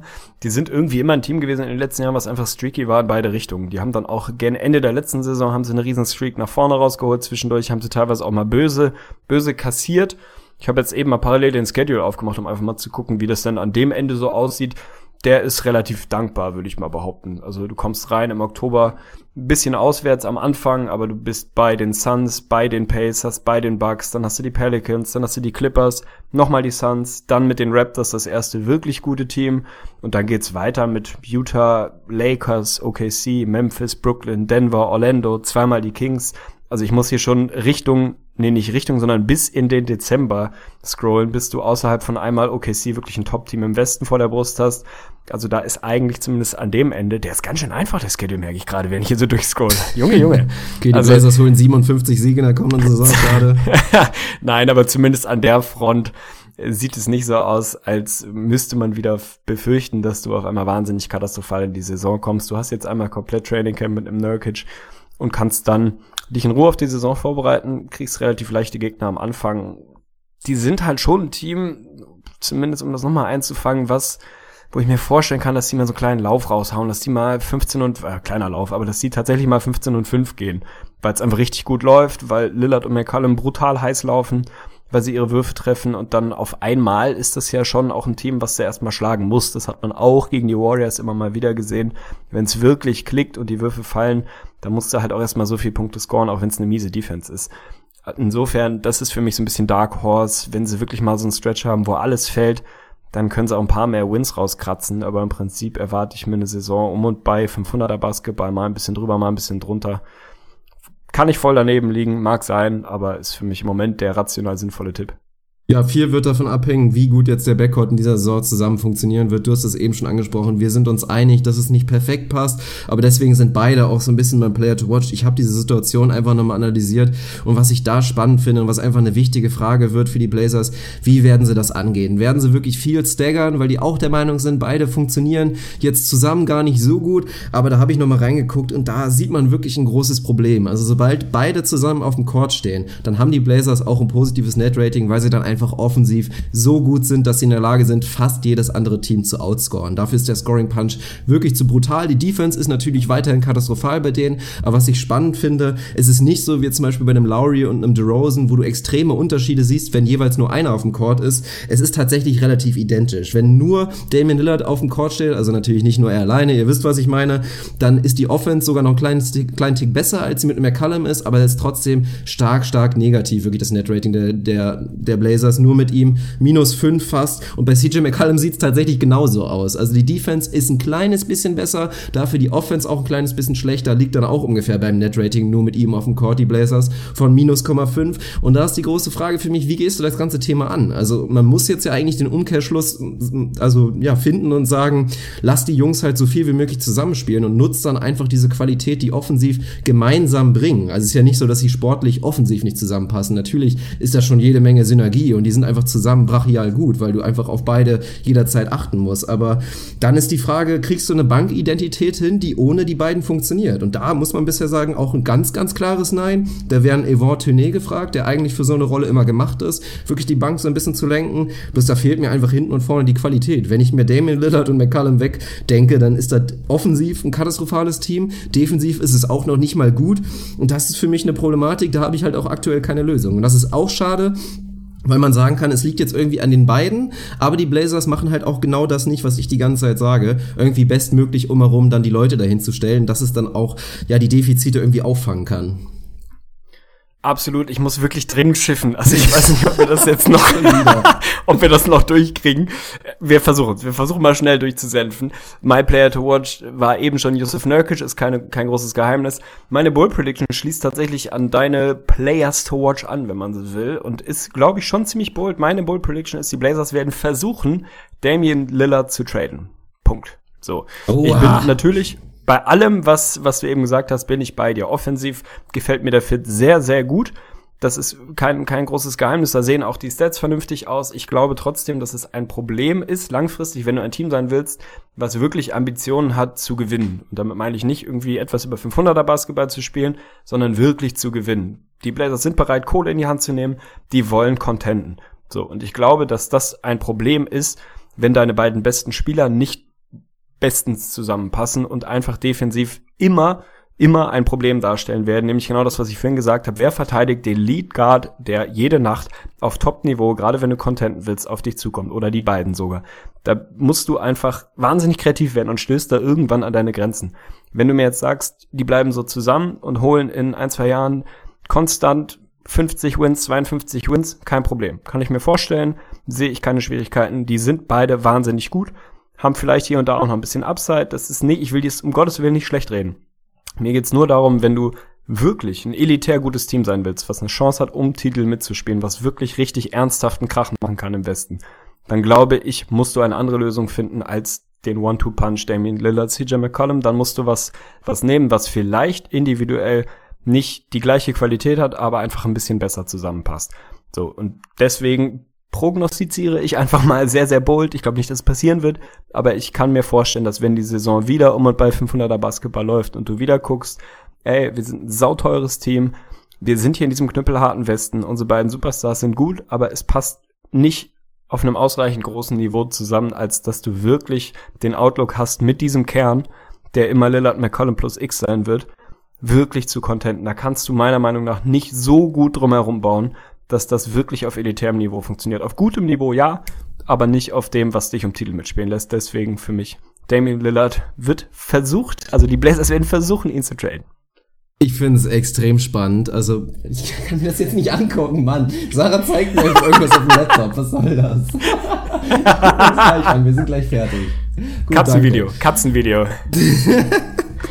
nee, also ich finde es einfach spannend. Also ich kann es mir absolut nicht vorstellen, deswegen es ist es auch eine Bold Prediction, aber alles, was ich gehört und gelesen habe in letzter Zeit, spricht einfach dafür, dass das undenkbar ist, dass die Blazers tatsächlich Damian Lillard gehen lassen. Das wäre einfach wirklich für gerade die komplette Fanbase so ein Riesenschlag in die Fresse, dass ich mir das nicht vorstellen kann. Er soll da wirklich der absolute Main Guy sein, soll auch ein unfassbar guter Teammate sein, was man so gehört hat, aber rein sportlich bin ich ja bei dir. Das haben wir die ganze Zeit schon gesagt. Es ist einfach ein Problem, wenn du sagen kannst mit gutem Gewissen, ich hätte lieber Avery Bradley und Damon Lillard oder Avery Bradley und CJ McCollum als die beiden zusammen. Dann hast du ein Problem, ja. wenn die beiden einfach so talentiert sind und du trotzdem so eine Aussage tätigen kannst. Und ich habe auch schon mal gespoilert, das habe ich jetzt auch schon mehrmals gesagt, wenn ich mich entscheiden müsste, nehme ich tatsächlich lieber CJ McCollum, weil ich einfach glaube, dass er kompatibler ist mit anderen Stars. Also gerade in so einem Fit mit einem Bradley oder auch mit einem, mit einem Typ irgendwie Patrick Beverly kann ich mir das einfach gut vorstellen und ich sehe persönlich das Defizit, was du hast mit einem CJ McCollum, der die Zweier des Gegners verteidigen muss, sehe ich weniger weniger heftig als das Defizit, dass Damian Lillard sich einfach um die Stephen Currys und die Westbrooks und so weiter der Liga kümmern muss. Also deswegen sehe ich das auch so und meine Bold Prediction geht so ein bisschen in eine ähnliche Richtung. Also ich kann mir vorstellen, dass wir tatsächlich dieses Jahr wieder einen Snap sehen und zwar nicht Damian Lillard wird All-Star, sondern CJ McCallum. Ich bin sehr gespannt und er ist auch weiter in meinem Player to Watch, weil man muss sich das nur mal auf der Zunge zergehen lassen, auch in seinem Alter. Der Typ ist der Wahnsinn. Der hat wirklich, es haben nur 2% aus dem Feld gefehlt, dann wäre der Typ 50, 40, 90 gegangen. 48 aus dem Feld, 42 von draußen, über 90% von der Linie. Das Einzige, was ihm tatsächlich noch fehlt, und da werde ich ganz genau drauf gucken, hat er so ein bisschen so ein ähnliches Problem wie Paul George. Also er hat wirklich alle Tools, die ihm zum Elite-Scorer machen müssen und eigentlich fragt man sich, warum scoret CJ McCallum keine 30 Punkte? Genauso wie man das bei Paul George öfter sagt, CJ McCallum ist für mich sogar noch talentierter, weil er einfach effizienter ist.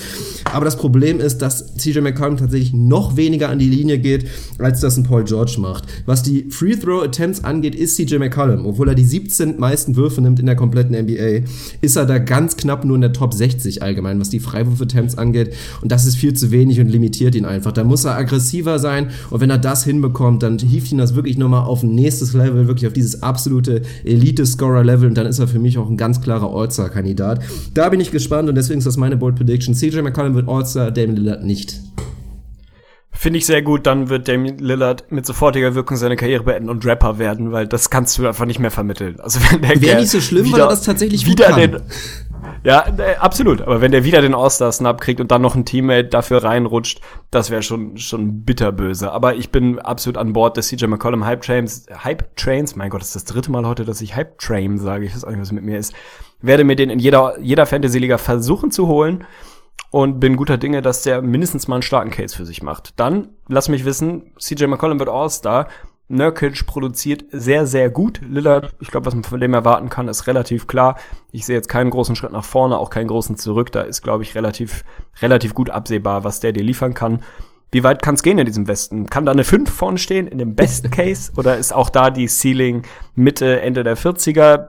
Sneaky, da ist sie bei mir auf jeden Fall. Also bei mir ist keine 5 vorne. Hast du sie in dem Best Case noch stärker unterwegs? Ich habe die 50 mich nicht getraut. Ich habe eine 49 hier stehen und da ist dann natürlich schon mit dabei, dass Nurkic diesen Impact, den er hatte, annähernd aufrechterhalten kann. Weil wenn das so bleibt, dann sind sie sogar besser als ein 49-Win-Team. Das muss man mal dazu sagen. Also, aber ich glaube einfach nicht dran. Du hast eben auch gute Gründe dafür genannt, warum es nicht so sein wird. Thema Schedule. Worst Case ist eine gute Frage. Da sehe ich schon echt wirklich die Blazers nicht weit fallen. Also ich habe hier 38 stehen und das fühlt sich schon falsch an. Also, aber sie sind halt auch an 9, also es wird schwierig. Wie gesagt, im Westen kann es sein, dass du mit 42 Wins nicht in die Playoffs kommst. Ja, Worst Case, sagen wir 38 und realistisch, da müssen wir irgendwie um die 40 gehen. Ja, wenn überhaupt nur minimal höher, damit das irgendwie noch hinkommt an 9. Ja, ist bei mir aber auch genau das, wo ich sie habe. Ich habe sie in einem Worst Case bei 37, weil da einfach genügend Qualität da ist, dass du nicht ins Bodenlose fällst. In dem Best Case habe ich sie bei 47, einfach weil ich glatte Zahlen gerne mag, also im Sinn von der Abstand zwischen 37 und 47. Von mir aus auch 48, aber so knapp unter 50, wenn alles klickt, kann ich mir vorstellen. 50 sind für mich nicht drin. Da gibt's dann einfach zu viele andere Teams in einer ähnlichen Range, die einen klaren Schritt nach vorne gemacht haben. Nehmen wir die Timberwolves etc., zu denen wir dann irgendwann noch kommen. Also die, die Competition ist einfach noch härter geworden. Die Blazers sind für mich nicht besser geworden, zumindest nicht signifikant. Insofern sind es dann bei mir als realistischer Tipp wirklich glatte 40 Wins. Von mir ist auch 41, aber ich finde mit 40 tut man ihnen nicht unrecht, wenn man sagt, um und bei 500, knapp drunter, knapp nicht Playoffs. Das fühlt sich für mich sehr richtig an. Ja, vor allen Dingen darf man nicht vergessen, welche Teams alle noch kommen. Das werden wir in der nächsten Episode natürlich erleben, wenn wir das erste Mal von einem Playoff-Team reden. Richtig geil. Dann ist auch So Bergfest. Da freue ich mich richtig drauf. Also tatsächlich nur noch acht Preview-Episoden. Es tut fast schon ein bisschen weh, aber der Schedule ist ja auch stramm. In knapp einem Monat geht die NBA-Saison los. Ja, wir freuen uns riesig. Also es wird nicht weniger spannend in der nächsten Episode. Arne darf endlich pinkeln gehen. Bei mir Oh, geht's tatsächlich. wichtig. Also ich könnte noch Ja, eine halbe bin Stunde raus. durchziehen. Sorry. Also von daher schaut gleich auf Shoutout jeden Fall an alle. ne, hier, wenn ihr das hört, wenn ihr fertig seid mit dieser Episode, und das seid ihr ja gerade, dann ruft einmal kurz YouTube auf, gönnt euch das neueste Video. Es geht mal wieder um Arnes Kevin Durant und das ist eigentlich auch ganz geil, weil wir das so durch YouTube gerade echt schaffen, dass das thematisiert wird, aber Arne sich nicht dazu äußern muss. Er ist jetzt klar und auch schon weg, ich habe die Tür schon knallen hören. Also ja gut, wir hören uns beim nächsten Mal. Danke für die Aufmerksamkeit, danke auch natürlich an Arne, der so lange durchhalten konnte. Absolute Legende, wie gesagt. Ja, haut rein.